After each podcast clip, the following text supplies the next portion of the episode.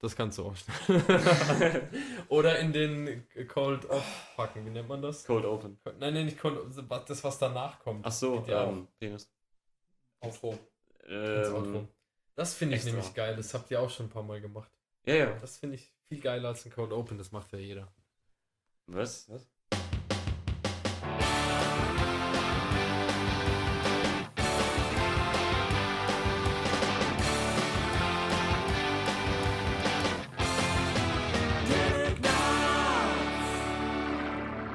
Hallo und willkommen zu Teleknarz, eurer monatlichen Kastration. Mein Name ist Dennis, das Radiogesicht Müller und wie immer bei mir Sir Achim Bechtold. Bicke.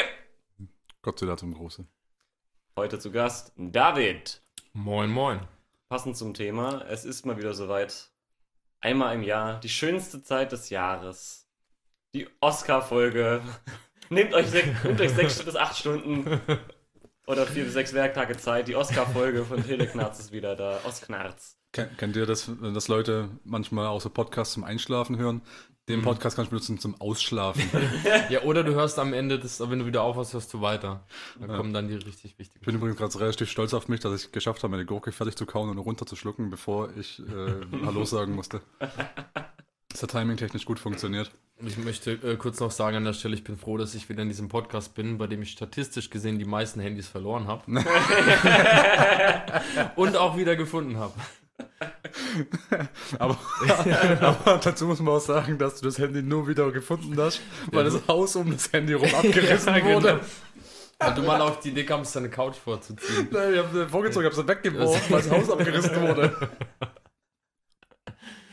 Ach ja. Ja, wunderbar. Die, die Oscars 2020 stehen an. Äh, die Nominierungen sind raus. Die Verleihung ist wann? In ein paar Tagen? Ähm, zweiter. 9. Februar stand, glaube ich, irgendwo. Ne? Aber die haben das vorgezogen, es war ja mal Ende Februar. Ähm, und jetzt haben sie es wohl auf den 9. Februar datiert, aber es ist wohl noch nicht ganz raus. Generell wirkt es auch relativ, ähm, wie soll ich sagen, nicht, nicht mehr so organisiert. Letztes Jahr hatten sie ja erst das Thema, wo wir übrigens keine Oscar-Folge gemacht haben, weil Dinge passiert sind. Ähm, da hatten sie ja erst den Fall, dass die ewig rumgemacht haben mit Kevin Hart als Moderator Ja, und ja. dann hat er aber mal einen Witz über, über Sex gemacht oder sowas. Und das geht ja gar nicht mehr in der heutigen Zeit, weil da brauchen wir ja so einen Strahlemann, äh, der da dran steht Ein und so, so ein vor allem, richtig, richtig cleanes Image ver vermittelt. So wie Ricky Wie, Gervais. oder wie, wie Martin Shaw oder solche Leute, die es früher gemacht haben. Also ist so ein, so ein dummer Scheiß. Also seit äh, halt die, die Aufregerkultur im Internet groß geworden ist, habe ich das Gefühl, die Oscars bekommen echt Probleme, irgendwie gescheite Ja. Moderatoren zu finden.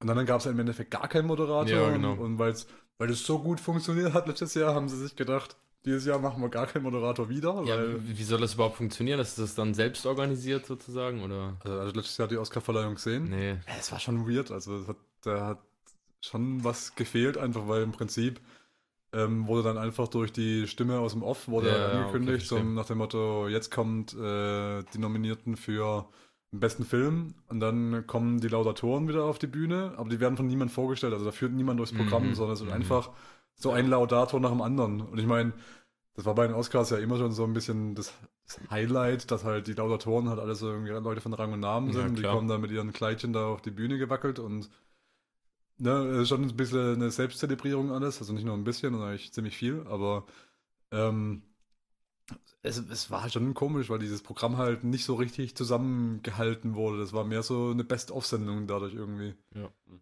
Und gerade wenn man sich anguckt, so eine von den legendärsten Oscar-Geschichten aus dem letzten Jahrzehnt war ja auch die Geschichte mit äh, hier, wo es hier dran erinnert, außer mir jetzt gerade an den Namen, äh, Hugh Jackman, der da dieses Musical gemacht hat auf der Bühne. Ah, ja, ja, mit, mit, ähm, Also das ist gar kein Jahrzehnt, Mit das ist Lady Gaga, ne? Jahrzehnt, Also- 2009 war das.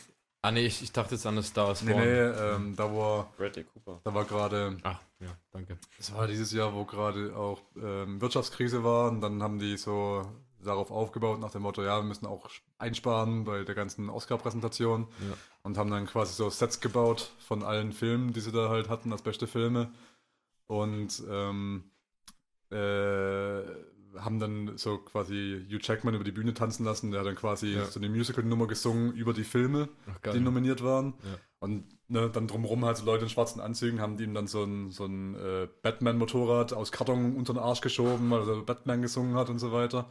Und was weiß ich, was noch alles war. Aber äh, das war eine richtig witzige Nummer. Muss du mal angucken, wenn du es noch nicht gesehen Okay. hast. Also das war eine von den letzten besten Oscar-Verleihungen.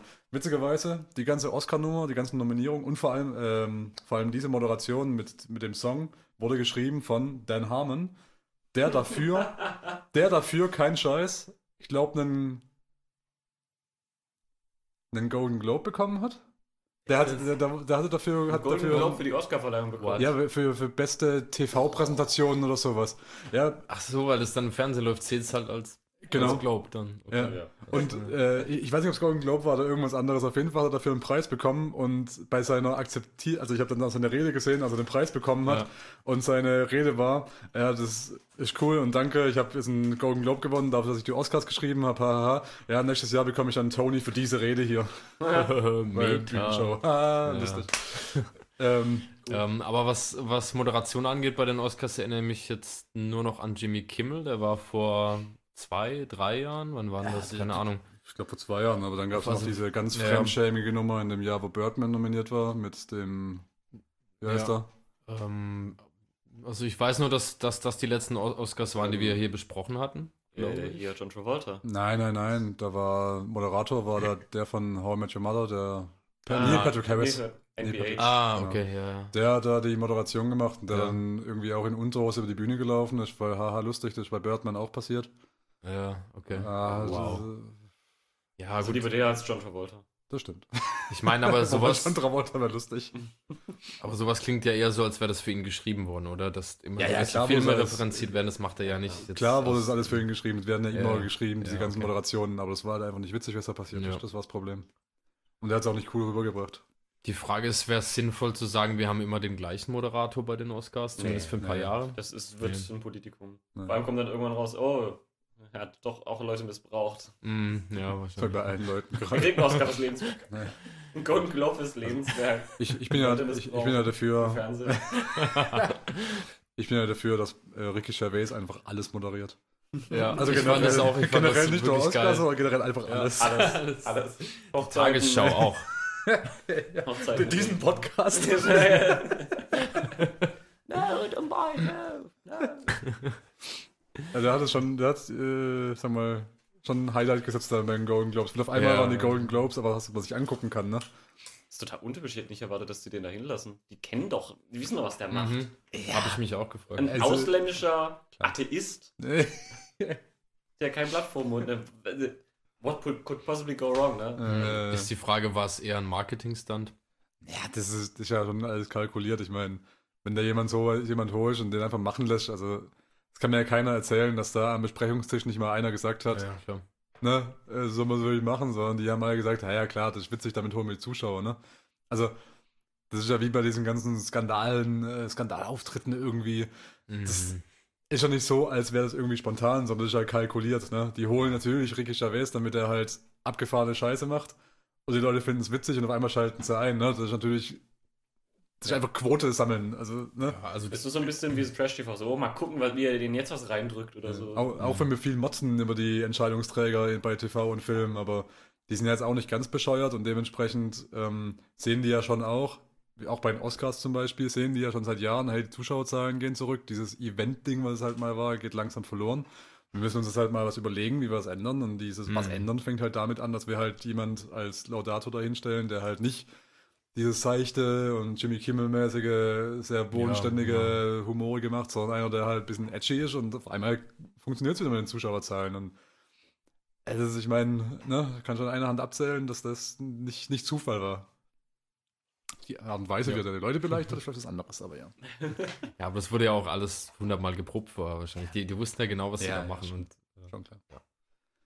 Aber wir wollen uns nicht genau über die ja, Verleihung genau. unterhalten, sondern vielleicht über die Oscars selber, über die Filme. Erzählt, ihr habt euch ja alle ein bisschen, also wer den Podcast verfolgt, wird ja wissen, dass Achim und David beide so ein bisschen filmaffin sind, um es mal mild auszudrücken. Wie habt ihr euch ein bisschen vorbereitet heute? Oder für heute? Äh, ja. Achim hat Film studiert extra für diesen Podcast. ja. Also jahrelang drauf, hin, äh, drauf hingearbeitet, mittlerweile auch als Filmschaffender in, im beruflichen Alltag und alles nur, um Ende des Jahrzehnts noch einmal zu sagen können, dass die Oscars scheiße sind. Ja, also tatsächlich bin ich überrascht. Das vielleicht nochmal vorneweg. bin ich ein bisschen überrascht davon, ähm, weil in den letzten Jahren, da waren ja auch immer wieder, zumindest bei den für den besten Film nominierten Filmen, ach, ziemlich viele Nulpen dabei und eher so halbgare Sachen, die halt auch sehr Politikum basiert sind. Letztes Jahr zum Beispiel, um da nochmal drauf einzugehen, gab es den Green Book, der auch einen besten Mhm. Film gewonnen hat. Ich habe den vor den Oscars im Kino gesehen mit einem guten Kumpel. Und ich fand den okay.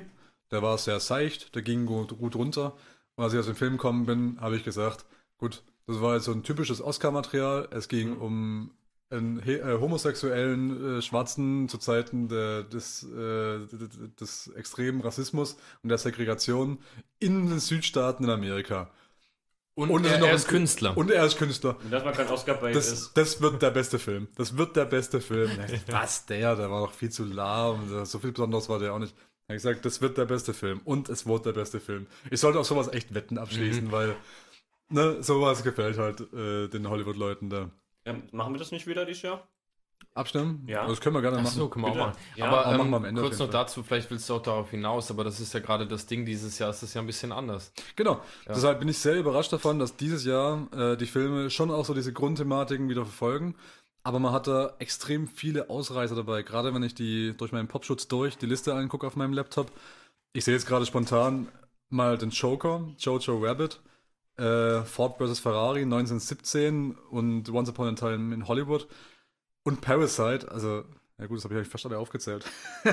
aber das sind jetzt alles Filme, die, die sprechen schon ein bisschen Richtung die Thematiken, aber da sind auch ziemlich viele Sachen dabei, die so ein bisschen ausbrechen und die man einfach legitim als gute Filme bezeichnen kann, ohne irgendwie Politikum-Geschichten dahinter, wie Ja. jetzt, äh, ne, gerade der ist nur nominiert, weil er schwarz war oder sowas in der Richtung. Was aber lustigerweise gibt es ja auch dieses Jahr wieder die, die Debatte von wegen, ja, wenig äh, People of Color nominiert, wenig Ja. Frauen nominiert, bis hin zu gar keine. Gleichzeitig muss ich sagen, ist das Teilnehmerfeld im Bereich besten Film so divers wie nie zuvor, zumindest was die, das, die Genres angeht und die Art des Filmes. Das auf jeden Fall. Ja. Ähm, ja, wir können gerne auch mal jetzt direkt übergehen, um auf die Filme im Speziellen einzugehen. Ich habe erst fast schon alle vorgelesen. Die Irishman und Marriage Story habe ich, glaube nicht vorgelesen. Und Little Women. Little Women, genau. Ja, Little Women gibt's auch noch. Once Upon a Time, hast du den erwähnt? Den habe ich erwähnt, ja. Ja, ich habe auch gerade als letztes gesagt, Little Women gibt es auch noch und ich glaube, äh, genauso wird es jetzt auch in der Filmbesprechung ausfallen. Wir sprechen jetzt über acht. Filme und Little Women gibt es halt auch noch. Tja, wurde gesnappt bei uns. Genau. Also wir haben jetzt äh, fast alle eigentlich angeguckt. Ich habe mir jetzt äh, nochmal ein Hardcore-Programm gegeben. Ich würde jetzt vorschlagen zum Format äh, her. Es kommt ja immer super, wenn man innerhalb des Formates verspricht, wie man das Format gleich gestaltet. Ja. Ähm, da würde ich sagen, wir fangen vielleicht einfach mal an mit den, mit den Nominierten für den besten Film. Ähm, tauschen uns darüber ein bisschen aus und gucken dann, was wir noch an interessanten Filmen haben, die nominiert sind allgemein, die wir hier in der Runde gesehen haben. Mhm. Okay, Mhm, äh, eins wollte ich noch kurz sagen, und zwar, weil du gefragt hast wegen der Vorbereitung. Mhm. Ähm, ich habe mich noch nie so systematisch vorbereitet, weil ich natürlich auch wusste, dass wir heute drüber reden. Was aber da hinzukommt, ist bei mir, dass ich, glaube ich, im letzten Jahr unglaublich viel Freizeit hatte, um Filme zu gucken. ähm, und dass ich, ähm, manche Hörer wissen es vielleicht, jeden Montag in die Sneak gehe in Bruchsal. Und äh, da tatsächlich die ersten drei Wochen oder ersten drei Monate des Jahres nur Oscar-Filme liefen. Hm. Ähm, und dann dachte ich mir, die restlichen, die ich noch nicht gesehen habe, gucke ich auch gleich an. Von daher kann ich da hoffentlich einiges zu sagen heute. Ja, Okay. und äh, es war ja noch nie so einfach, sich vorzubereiten. Wir haben es ja im Vorfeld auch schon besprochen, dass interessanterweise auch viele Netflix-Filme mit Ja. dabei sind. Also es wird einem mittlerweile sehr einfach gemacht, das Ganze auch im Vorfeld anzugucken. Also, wie ihr hört, Achim und David haben sich sehr, sehr gut vorbereitet, haben sich alle möglichen Sachen reingezogen, Und können, nachher ein, Dennis, qualifiz können Dennis, nachher ein qualifiziertes Urteil treffen. Dennis ist Ich hingegen, ich hingegen habe hier einen Würfel in meiner Hand und werde äh, nachher den Zufall entscheiden lassen, was mein Tipp wird. Und dann werde ich mal sehen, was, was besser ankommt. Expertise, akribische Vorbereitung oder einfach pures Würfelglück. Chaos Salada. Ihr müsst aber noch sagen, was ich bei einer 6 mache. Nochmal würfeln oder muss ich dann selber einen Tipp Ja, es gibt, abgeben? Du Oder? brauchst auf jeden Fall mal mindestens zehnseitigen Würfel, um neun Ja, Filme das- abzudecken. Eigentlich ein DC. Die neun Filme? Neun Filme sind für den besten Film nominiert. Ach, sind mehr? Ja. Ach, Tja, dumm gelaufen. ähm, Ja. Ich habe hab, hab eine Würfel-App von Pen and Paper auf dem Handy. Ja. Also, ich habe noch den einen äh, Pen and Paper Würfel Ah. für den da. ja, noch besser. Das sind viel zu, viel, viel zu viele Seiten. Aber gut. Nee, aber dann, äh, dann äh, denke ich mir da ein anderes System aus, so wie quasi erster Wurf sagt, ob es gerade oder ungerade Zahl ist. Äh, Und dann kann ich das Feld. Du hast ja jetzt ungefähr fünf Stunden Zeit, was zu überlegen. Wir können auch einfach die jeweilige Anzahl, die es gibt, äh, googeln, dann irgendwie D8, D9 und dann. Ja, whatever. Das ich fand es nur schön, nicht Ja. zu würfeln. Ja. Genau. Äh, dann würde ich sagen, fangen wir einfach mal an, oder? Ja, gerne. Äh, ich würde auch vorschlagen, wir gehen jetzt einfach mal, also wir haben nebenher die Oscar-Seite auch direkt offen. Äh, ich würde sagen, wir gehen einfach mal direkt in der Reihenfolge vor, die die uns hier geben. Mhm. Die alphabetische, wenn ich es richtig sehe. Ja, ja, ja. Ähm, der erste Film in der Liste wäre dann Ford äh, wie Ferrari, aka Le Mans 66. Ja, der hat so viele Äh, Namen. äh, aka äh, Challenge of a Lifetime. Was war noch der alternative Titel? Es gab, glaube ich, noch einen deutschen Untertitel, oder? Das machen die ganz Äh, gerne, ich weiß aber nicht. Schlag den Rab, keine Ahnung, was Ja. war das? Ich weiß es nicht. Also, ah, das, das ist wieder so ein, so ein Film, der geht wieder unter seinen Titeln unter. Ja, gegen ah, ja. Moment, der obligatorische deutsche Untertitel gegen jede Chance. Ja, nein. Ich habe aber das Muss Gefühl, einfach immer sein. sonst also vielleicht habe ich da im Vorfeld, als er gedreht wurde, mal irgendwas gelesen und irgendeinen Arbeitstitel noch im Kopf, aber das ist auf jeden Fall so ein Film, der hat wieder unter viel zu vielen Titeln ist er bekannt und Mhm. ach, das ist einfach Quatsch. Das ist auch marketingtechnisch irgendwie nicht so sinnvoll, ne? Ja, ach, ich weiß auch nicht. Hier, ich, ich erinnere ja immer gerne an das Fiasko mit Edge of Tomorrow mit, äh, von- mit Tom Cruise, den ich ja gar nicht so schlecht finde. Find Ja. Im Gegenteil finde ich den sogar sehr, sehr gut. Einer der besseren Sci-Fi-Action-Filme, apropos Oscars 2020, ähm, äh, der letzten Jahre. Und äh, der hieß er auch Edge of Tomorrow und dann aber auf DVD hieß er dann ganz anders. Live, Die, Repeat oder sowas hieß er dann da auf einmal auf der DVD. Und Eat, Sleep, Rave, Repeat. ja, ey, naja, wie auch immer. Äh, unabhängig vom Titel haben wir jetzt aber schon einen Diskussionspunkt, weil du hast gemeint, du Mhm. fandst den gar nicht so toll. Ja, also, naja, ich fand ihn an sich gut, aber mich hat es überrascht, dass er als bester Film nominiert ist. Aber vielleicht auch, weil wir hatten diese Diskussion, dass, dass früher Filme oft ein Politikum sein mussten, damit sie nominiert werden. Und ich habe den Film halt, ähm, mir hat er Spaß gemacht, aber ich habe den jetzt nicht sehr als sehr relevant betrachtet. Okay. Äh, das kommt bei dir lustigerweise ganz anders an als bei mir. Ähm, dazu muss ich sagen, ähm, also ich, ich habe mit Rennfahren jetzt nicht viel am Hut, aber ich hatte wahnsinnig, wahnsinnig viel Bock auf den Film, weil ähm, das letzte Mal, als ich keinen Bock auf einen Rennfahrfilm hatte, war das bei Rush. Hast du Rush gesehen? Mm, nee. Ohne Scheiß. Das war auch so ein ähnliches Thema. Also da ging es halt um die Formel 1 und ich glaube so eine 80er, ähm, ja, 70er oder 80er äh, äh, Geschichte. Und zwar ging es da um die Rivalität zwischen Niki Lauda und diesem Mhm. Amerikaner Und Feuer. äh, und Feuer, Ist ja. das da, wo Daniel Brühl mitspielt? Genau, da Ja, spielt Niki Ja, Lauda in dem Film. Niki Lauda. Und äh, Chris Hemsworth spielt seinen Widersacher, dessen Namen ich jetzt gerade nicht im Kopf habe. Äh, aber wie Oh, gesagt, Niki Leiser. waren, Leiser Minelli. Wie heißt die Mutter von? Ach Gott, das Und war im Prinzip war das so eine sehr von, von Archetypen getriebene Geschichte von eben diesem Niki Lauda, der so den sturen, technikversierten Deutschen gespielt hat, der eben sehr, ne, sich mit dem Produkt auseinandergesetzt hat und so sehr interessiert am Sport war und sehr exakt alles betrachtet hat, so ein typischer Deutscher halt. Und sein Kontrahent, gespielt von Chris Hemsworth, war eher so der, der Showman, ne? Der dann derjenige war, wenn er gewonnen hat, dann stand er da mit seiner Sektflasche und hat dann die Babes äh, gehighfived und äh, die Flaschen gevögelt oder was auch immer. Und ähm, so war das halt diese Rivalität zwischen den beiden und Ja. das war so gut aufgebaut und so gut inszeniert. Das war mittlerweile einer von meinen Lieblingssportfilmen und ich habe mit Formel 1 nichts am Hut. Aber der Film war fantastisch. Und ähm, dann gab es jetzt äh, im Nachhinein, gab es dann das vor zwei Jahren oder sowas, gab es mit ähm, Shia LaBeouf, äh, Borg McEnroe. Also auch eine, eine ähnliche Geschichte, ähnliches Setup, nur ging es da um Tennis. Und der Film musste sich schon an Rush messen und wurde dem nicht gerecht, wenn auch er trotzdem interessant war.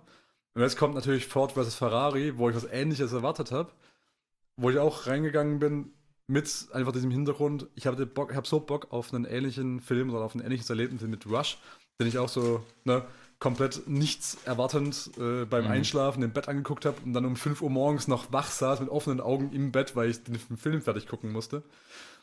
Und ähm, tatsächlich habe ich was anderes bekommen, weil bei Ford vs. Ferrari erwartet man natürlich dann eben auch so eine Geschichte, Rivalität zwischen Ford und Ferrari, Ja. die aber interessanterweise in dem Film so ein bisschen in den Hintergrund gerät.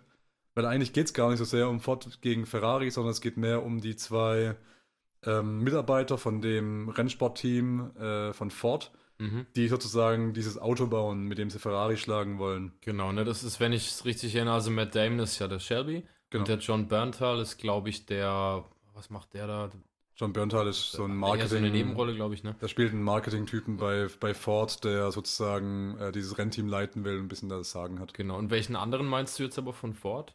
Ja, ähm, äh, äh, Matt Damon und äh, Christian Bale. Ach so, ja, okay, weil ich, der ist ja der, der Rennfahrer, ich dachte, du meinst jetzt noch einen. Genau, deshalb meine ich, es geht gar nicht so sehr um die Rivalität Ja, ja. zwischen Ford Ja. versus Ferrari, die im Namen vom Film steckt, sondern es geht eigentlich mehr um die Freundschaft zwischen Genau, Christian ja. Bale und die Beziehung zwischen Christian Bale und Matt Damon, Ja. wie die eben zusammen dieses Auto entwickeln.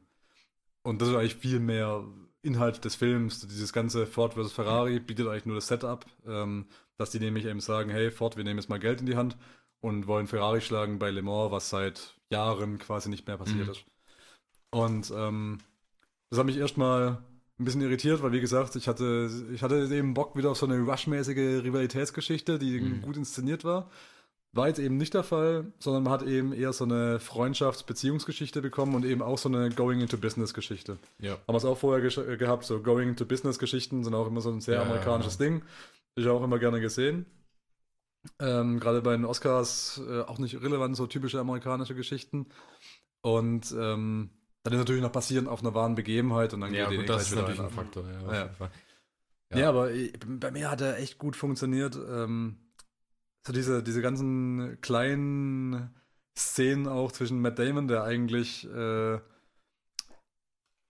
der, weiß, was er an Shelby hat, aber der dann von, von Ford, also der auch immer hinkommt und sagt, hey, wir haben jetzt mal die Chance, was Eigenes zu machen und da funkt uns keiner rein, dann funken sie doch wieder rein Mhm. und der muss seinen Freund quasi betrügen, also dann auch in so einer schönen äh, Rasenschlägerei Ja, eskaliert. ja, ja, das ist eine geile Szene. Also das war eine richtig coole Szene, also Ja, äh, Dennis, für dich. Es ist schön, wenn man jemanden hat, dem man das nacherzählen kann. ja genau. ähm, muss ich dir vorstellen, dass quasi so, das war ganz halt geplant, dass Christian Bale diesen Wagen, den er zusammen mit dem anderen baut und den er optimiert, dass er dann auch beim Rennen fährt und dass der quasi für ihn gebaut wird. Aber weil der eben schlechten Ruf hatte und äh, auch zu Gewaltausschreitungen oder zu Aggressionen neigte, äh, wollte eben Ford nicht, dass er den Wagen fährt. Und Matt Damon wurde dann als Chef von dem ganzen Rennteam dazu gezwungen, von der Obrigkeit, äh, jemand anderes als Fahrer einzusetzen. Und Christian Bale ist quasi als geprügelter Hund nach Hause gegangen, weil er eben auch von seinem besten Freund versprochen bekommen hat, dass er diesen Wagen am Ende fährt, was eben jetzt nicht passiert.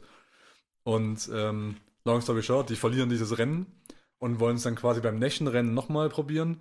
Und weil Matt Damon aber weiß, er kriegt dieses, dieses Auto nicht fertig oder nicht perfekt optimiert bis zum nächsten Rennen ohne seinen Kumpel, muss er dann bei ihm daheim nochmal andackeln und sagt, so, jetzt habe ich aber wirklich freie Hand. Ich habe mit dem Chef nochmal gesprochen, ähm, habe mit, mit, dem, mit dem Henry Ford äh, Jr., oder wie auch immer heißt, Ja, er persönlich so, genau. gesprochen und ihm gesagt, hey, wir haben dieses Rennen verloren, weil ihr mir reingefunkt habt und nicht, weil ich einen schlechten Job gemacht habe.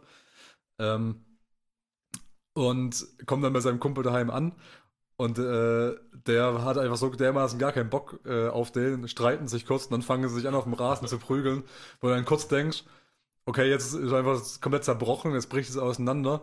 Und dann kommt aber quasi die Frau von Christian Bale heim, guckt sich das an und geht quasi schon mal rein, weil sie das kennt. Ne? Ja, und, genau, sie- und, und holt schon mal Cola für beide. Ja, genau, das fand ich auch Und super. quasi im Vorbeilaufen, während die beiden dann noch rumrangeln auf dem Rasen, fragt sie ihn, ob er seine Cola gekühlt haben will oder nicht, oder wie es aussieht. Und geht schon mal rein und holt gekühlte Getränke, weil das äh, wohl zu dem Prozedere dazugehört, dass sich mal richtig raufen und dann ne, kann man Ja, weiterarbeiten. überlebt, ja. Genau. Also das war also so uns so kleine wunderschöne Szenen hat er eigentlich dauernd gehabt. Ja. Da habe ich das Gefühl gehabt. Das wurde auch geschrieben von Leuten, die sich richtig mit dem mit dem Material auseinandergesetzt haben, mit der Zeit auseinandergesetzt haben und dann da richtig richtig Arbeit reingebuttert haben. Und ich finde, da merkst du auch immer so ein bisschen den Unterschied zwischen Filmen, die halt ne, basieren auf irgendwas sind und Leuten, die sich richtig damit auseinandersetzen und dann so viele Kleinigkeiten da reinwerfen Mhm. und Details einfach da reinwerfen, die dich da richtig in die Situation reinversetzen. Auch wenn du nicht allem folgen kannst, weil sie ja auch dann teilweise über wird jetzt Autobauteile ne, genau. sprechen, Ja, mit denen ja. ich jetzt nicht so viel am Hut habe. Aber ich, das, das kam bei mir alles sehr lebendig und glaubhaft einfach Ja. an. Und Christian Ähm, Bale macht mal wieder einen super Job. Der ist super. Ich möchte auch nochmal betonen, ich fand es, wie gesagt, einen guten Film. Hm. Ähm, ich kann aber auch nachvollziehen, die, die Gründe, die du genannt hast, die für eine Nominierung sprechen, nämlich, dass er so typische amerikanische Motive bedient, also der American Dream und Going into Business und sowas. Ähm, ich fand aber einfach, der hat, also mir hat der auch total Spaß gemacht. Der hat sehr handgemacht gewirkt. Das ist ja auch in großen Teilen. Es gibt so ein paar CGI-Szenen dann, glaube ich, als sie dann wirklich in das 24-Stunden-Rennen gehen. Ähm, aber ansonsten, ja, ich, ich bin oder ich war früher Formel 1-Fan. Mittlerweile interessiert es mich überhaupt nicht mehr, aber dadurch hatte ich zumindest so ein bisschen Bezug zu dem Thema. Und ich sehe Christian Bale wahnsinnig gerne. Und Mhm. ich finde, auch da hat er einfach wieder abgeliefert. Also der, der vor allem, der hat das so sympathisch gespielt. Ähm, leider habe ich es nicht auf Englisch gesehen, Mhm. ähm, sonst wäre mir auch sein toller britischer Akzent sicherlich noch aufgefallen. Habe ich im, im Trailer zumindest gehört. Ähm, und einfach, was er in seiner Rolle als ähm, Ken Miles da für eine Leidenschaft mitbringt. Also, Mhm. wie er ähm, einfach das Auto übertrieben ans Limit bringt und das eigentlich auch schon die, die Zylinderkopfdichtung schon am Durchglühen sind und er das einfach noch weiter drückt und ähm, Ja, also so eine Verständnis Fokussiertheit er den diese Augen hat, ja. Fokussiertheit, das, was so ein Ja. Sportfilm eben auch Ja. ausmacht, das hat er einfach super gemacht. Und Christian Bale, also ich gucke mir auch wahnsinnig gerne Christian Bale an, also wenn du das halt wieder anguckst, ne? Letztes Jahr noch nominiert für Weiß in ne? Ja, 70 ja, Kilo ja. schwerer. Der war klasse. Ja. Und dann 70 Kilo zugenommen irgendwie und jetzt dann wieder runtergehungert auf äh, 50 Kilo, Formel 1 Rennfahrer Ja. quasi, ne?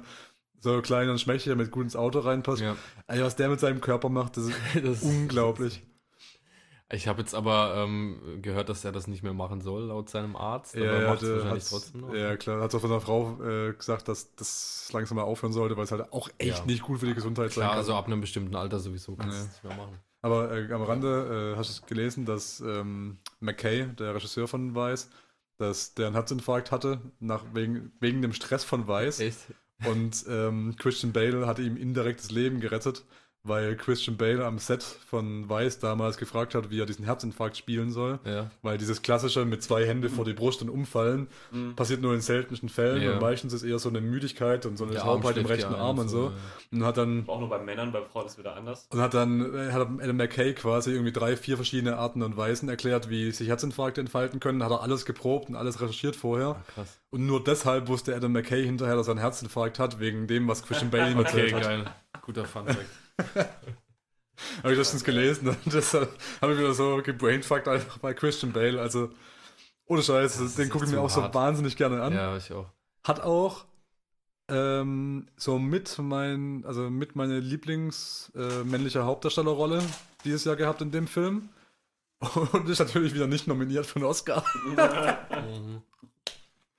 Ja, der hat, also, ohne Scheiß, das, der sollte mal langsam so einen symbolischen Oscar bekommen wie Leonardo DiCaprio. Ja, für- genau, der hatte, hatte ich im Grunde Weil, auch. bei, bei Revenant habe ich schon gesagt, es ist nicht meine Lieblingsrolle von Leonardo DiCaprio. Ich finde, er hat sie für den Film auch nicht unbedingt verdient, aber es wurde halt langsam mal Zeit, dass er einen bekommt, gell? Ja, Weil ja, genau. sich die ganzen Leute schon so, na, hm, hier Gag, äh, Leonardo DiCaprio bekommt keinen Oscar und so. Und eigentlich ist es bei Christian Bale Das fast sehr- noch schlimmer. Ja, das sehr ähnlich. Ähm, dazu kurz, was ich vorhin, ich habe mir noch so ein Analysevideo angeguckt ähm, und der, dieser YouTuber meinte halt, ähm, wir kommen nachher noch zu den Rollen, die nominiert sind, also Hauptdarsteller und so weiter. Er meinte aber, meistens bekommen diejenigen die Oscars, also die erstmal schon berühmte Schauspieler sind, die andere berühmte Leute gut imitieren können. Mhm. Oder äh, Leute, die einen Entschädigungs-Oscar kriegen, sozusagen, Mhm. wie das Mhm. bei Leonardo DiCaprio eigentlich auch der Fall Mhm. war, weil er halt ähm, gerade für The Revenant ähm, wirklich da durch den Dreck gegangen ist und Mhm. äh, was er da alles gemacht hat, als, als Vegetarier ein rohes Herz essen und so Sachen. Ja, aber äh, das, Und- das ach, Ja. Oh, Buhu. Bubalihu. Ja. Aber Christian Bale ist einfach mal 30 Tage nix. ja, also oder, oder Pudding.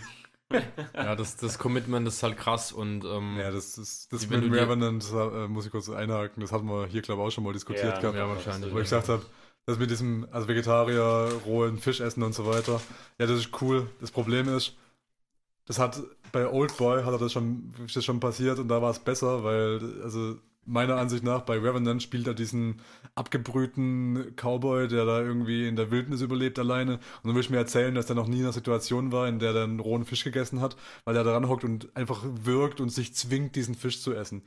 Weißt du, das ist cool und du siehst ihm an, dass er da keinen Bock drauf hat, aber Ja. Spielt, er, die Rolle? spielt er diesen Charakter wirklich gut, wenn er da sich so davor ekelt? Ich habe eigentlich das Gefühl, dieser Charakter, der so um sein Leben da kämpft und dann irgendwie auf dem Bauch da 20 Kilometer durch die Wüste robbt, dass der nichts lieber täte in dem Moment, als irgendeinen Fisch den Kopf Ja, abzubeißen, damit er irgendwas zwischen den Zähnen hat. Kostet, egal ob er ne, im echten Ja, Leben ja. Vegetarier ist oder nicht. Darüber hinaus muss man natürlich auch noch das äh, weit verbreitete Missverständnis ausräumen, dass Vegetarier dann allergisch auf Fleisch sind und sterben deswegen. Ja, das ist dann dann- der linke Hoden platzt, wenn sie Fleisch anfassen oder so. Wie, das ist ein Gerücht? Scheiße, ich wurde jahrelang belogen.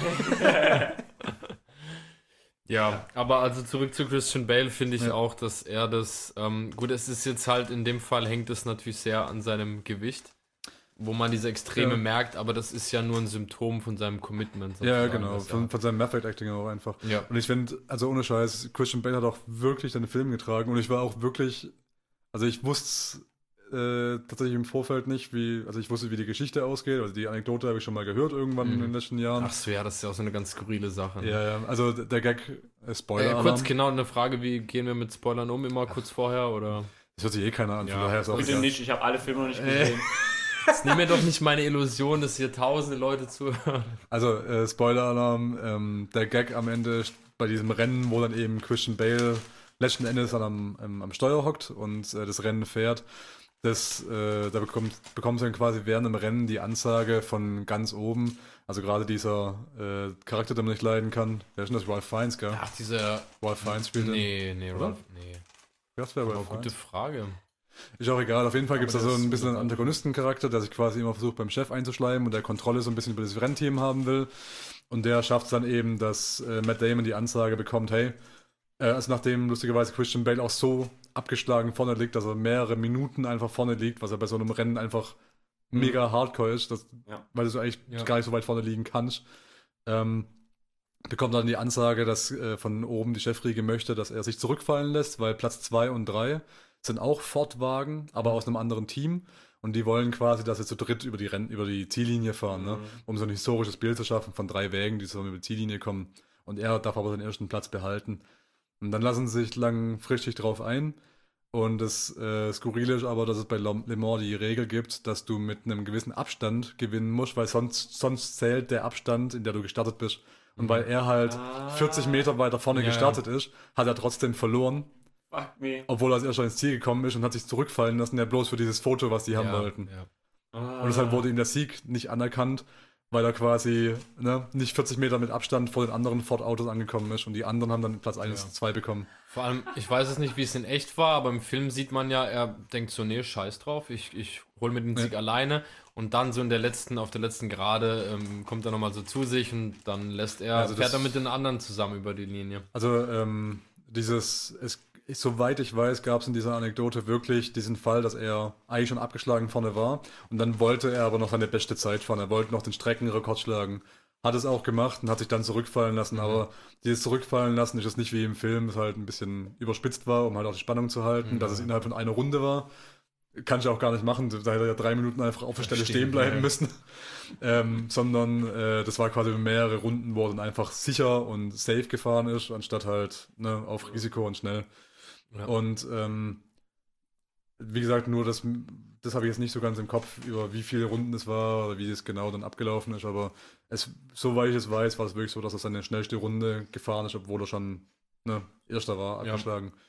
Und ähm, dass er das einfach als Ziel für sich hatte und damit war für ihn, also das ist ja auch ganz geil inszeniert, dass für ihn im Prinzip die ganze Geschichte dann auch gelaufen ist. Also der ist vollkommen glücklich, dass er seine schnellste Runde gefahren ist mit dem Auto Ja.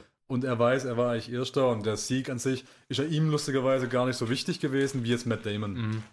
Ähm, genau, und im Prinzip war es, ne, so im Film war es so inszeniert, dass es halt eine Finte war von diesem Antagonisten aus dem Fortwerk, dass der halt sein Team vorne haben wollte und nicht äh, Christian Bale. Aber was mich mehr geschockt hat, war tatsächlich das letzte Ende, dass er halt bei einem, wo er das Auto weiter verbessern wollte, dass er da dann umgekommen ist dabei. Ja, das war dann Sechs Monate später gestorben. tragisch. Da habe ich jetzt auch nicht mehr mit. Ja. Also ich wusste natürlich nicht, wie es ausgeht in echt und ich habe jetzt auch Ja. nicht damit gerechnet. Ähm, und da kommt ja dann immer dieses Zitat, ähm, wenn du irgendwie jenseits, jenseits von 7000 Umdrehungen verschwimmt alles oder sowas. Ja, Ja, ja. das war dann schon ganz epic.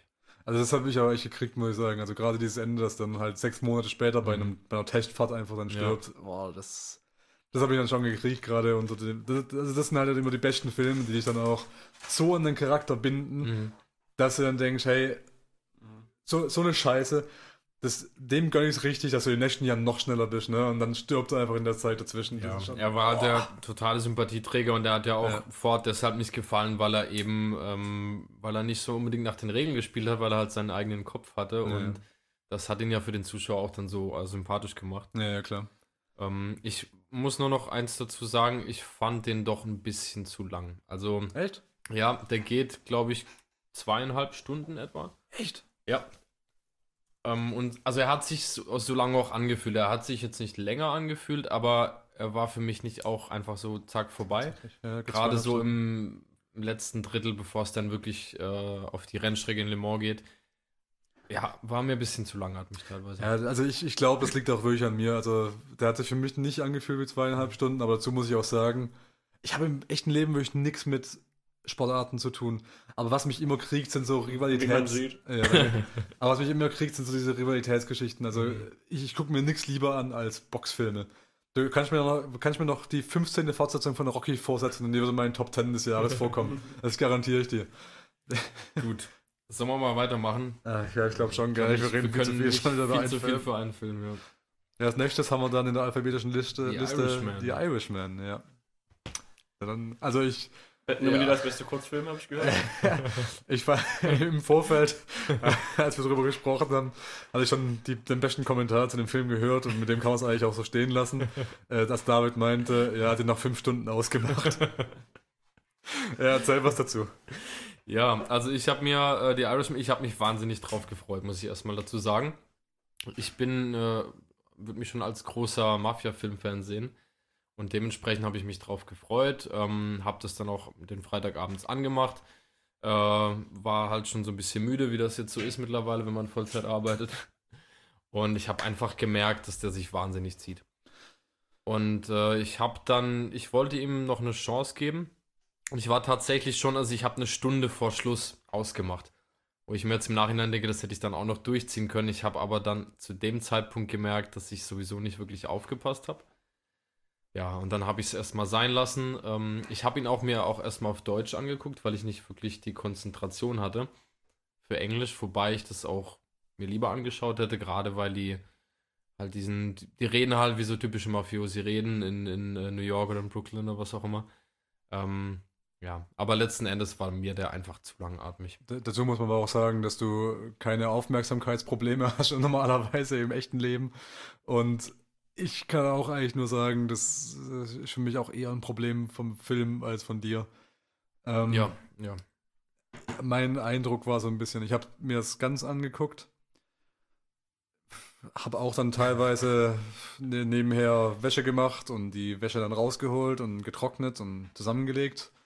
äh, genug Zeit dafür war auf jeden Fall und es, war, es war, du hast im Film angemerkt, fand ich, dass Scorsese hier freie Hand hatte. Das sehe ich ganz, ganz oft bei so Netflix-Produktionen ähm, die dann eben sich jetzt auch größere Filmemacher mal abholen, denen eine freie Hand geben, im Gegensatz zu einem Studio, wo dann eben schon noch ein bisschen Einfluss dann teilweise da ist, auch bei größeren Regisseuren. Und die diese freie Hand einfach nutzen, um ihren eigenen Stil zu feiern. Und es funktioniert Mhm. manchmal ganz gut. Manchmal kommt so ein selbstverliebtes Werk bei raus, wie The Irishman. Ähm, da werden wir auch nachher nochmal dazu kommen, weil äh, Tarantino-Filme fühlen sich für mich immer auch Mhm. genauso an. Mm, ja. Wie so selbstverliebte. Äh, mir bei Once Upon wirklich krass genauso. ja. Also ich habe nicht gesehen Once Upon, aber es geht auch um die Ah, okay, Irishman. das nicht, ja. ähm, äh, weil, wie gesagt, da, da merkst du einfach so gefühlt, dass dieser Regisseur wirklich diese Freiheit ausnutzt, um sich selber in sich zu baden. Mhm, ne? da, da, da badet Scorsese wirklich in einem Bad von sich selbst. Fünf Tage stehen gelassenes Badewasser mit seinem eigenen, eigenen Seed drin. Sein eigenes Suit. Kann man ja gut im Internet verkaufen heutzutage. Ja, genau. Und das Problem war, dieser, dieser Film hatte eine wahnsinnig, wahnsinnig gute Pointe. Das war nämlich gerade die letzte Stunde, die du nicht mehr gesehen Ja, hast, die ich schade. ziemlich gut fand. Aber diese Pointe muss nicht eine Stunde lang sein, sondern diese, diese, diese Pointe muss eine halbe Stunde lang sein. Und wenn dann der Setup für die Pointe vielleicht eineinhalb Stunden lang ist, worauf ich mich einlassen würde, wär, fand ich es cool, Ja. fand ich es richtig gut. Aber das war halt ein, ein dreistündiges Setup für diese Pointe. Und Ja. das war hart an der Grenze. Vor allem, wenn man sich jetzt andere Filme anschaut, die die Drei-Stunden-Marke knacken, ich sag nur Herr der Ringe, dann ist Hm. es für mich jedes Mal geil, dann gucke ich das gerne an, dann fühlt sich die Zeit nicht so lang an. Aber bei The Irishman war es einfach so und ich weiß gar nicht, ob es überhaupt das Setup gebraucht hätte. Klar, man soll erstmal langsam in dieser Welt ankommen. Es spielt in verschiedenen Epochen, braucht Mhm. dementsprechend relativ viel Raum. Aber ich glaube, da hätte man, ein guter Editor hätte da, glaube ich, einiges rausnehmen können. Das und, fand ich ja äh, auch so lustig, gell? Das, ich frage mich, was zu dieser Entscheidung führt. Das muss eigentlich auch so eine Trotzreaktion sein, weil du, du, du machst einen Film mit Netflix, ja? Ja. Du weißt genau, Netflix, da, da gucken halt jetzt nicht nur das Klientel, das speziell für deinen Film ins Kino gehen würde, deinen Film an, sondern ganz viele Leute stolpern da auch einfach drüber und gucken dann mal rein. Ja. Deshalb, was bei Netflix, Netflix hat auch bei ganz vielen Projekten dieses Aufmerksamkeitsdefizitproblem. Leute gucken nur mal kurz rein, schalten dann wieder raus, wenn es ihnen nicht gefällt, ja. Deshalb, so die erste Entscheidung, die ich treffen würde, einen Film für Netflix machen würde, wäre, wenn ich einen Film mache in mehreren Zeitepochen, dass ich am Anfang bei einem Establishing Shot eine Zeiteinblendung mache, Ja. wo dran steht, Ja, 30 Jahre später. das. Jahr 1973. Jahr 1986. Mai. Los Angeles. Irgendwas in der Richtung. Ja, Aber das macht der Film gar nicht. Sondern da hört einfach eine Szene auf. Du hast einen Establishing Shot von einer Bäckerei und auf einmal läuft Robert De Niro ins Bild, der 20 Jahre älter ist. Und dann musst du erstmal, ah, okay, das ist später. Aber wie viel später? Die Autos kommen mir die bekannt vor. Nee, die Autos sind neuer. Mhm. Aber was alles verprügelt da ein. Und teilweise fällt es dir auch einfach erstmal ein paar Szenen lang nicht auf, weil es ist das nicht so wie bei, keine Ahnung, bei, bei, bei dem diesem Captain Marvel-Film zum Beispiel, dass sie jetzt einen alten Samuel L. Jackson genommen haben und den sehr jung gemacht haben. Sondern die haben einen sehr alten Robert De Niro genommen und den alt. nur noch alt gemacht. Also, der, der, sieht, der sieht zu keinem Zeitpunkt jung aus. Er sieht nur nicht mehr ganz so alt aus. Ja, ich, ähm, also zu der ganzen Geschichte mit der CGI-Verjüngung. Ähm, hat Dennis dazu was zu sagen? Nee, sorry, ich dachte. Nee, ich wollte Äh, gerade elegant darauf hinweisen, dass Achim mir bitte Wir können das ja jetzt weil, alles transparent machen. weil mir äh, Transparenter dieser. Chili-Dip äh, total in die Nase gestiegen ist. Dankeschön. Pussy. Kurze Pause. Ja, also an sich ist es ja eine, irgendwo auch eine geile Idee. Also als ich als ich das erste Mal äh, davon gehört habe, war ich auch ein bisschen skeptisch. Ähm, aber ich dachte, guckst mal, was sie draus machen. Als ich es mir angeschaut habe, muss ich doch sagen, ich war ein bisschen enttäuscht. Nicht, weil es, weil die Gesichter irgendwie schlecht aussehen, sondern weil da alles irgendwie mit dazugehört. Also das Hauptproblem, du hast, äh, die haben sich ja trotzdem immer selber gespielt, nur mit verjüngtem Gesicht.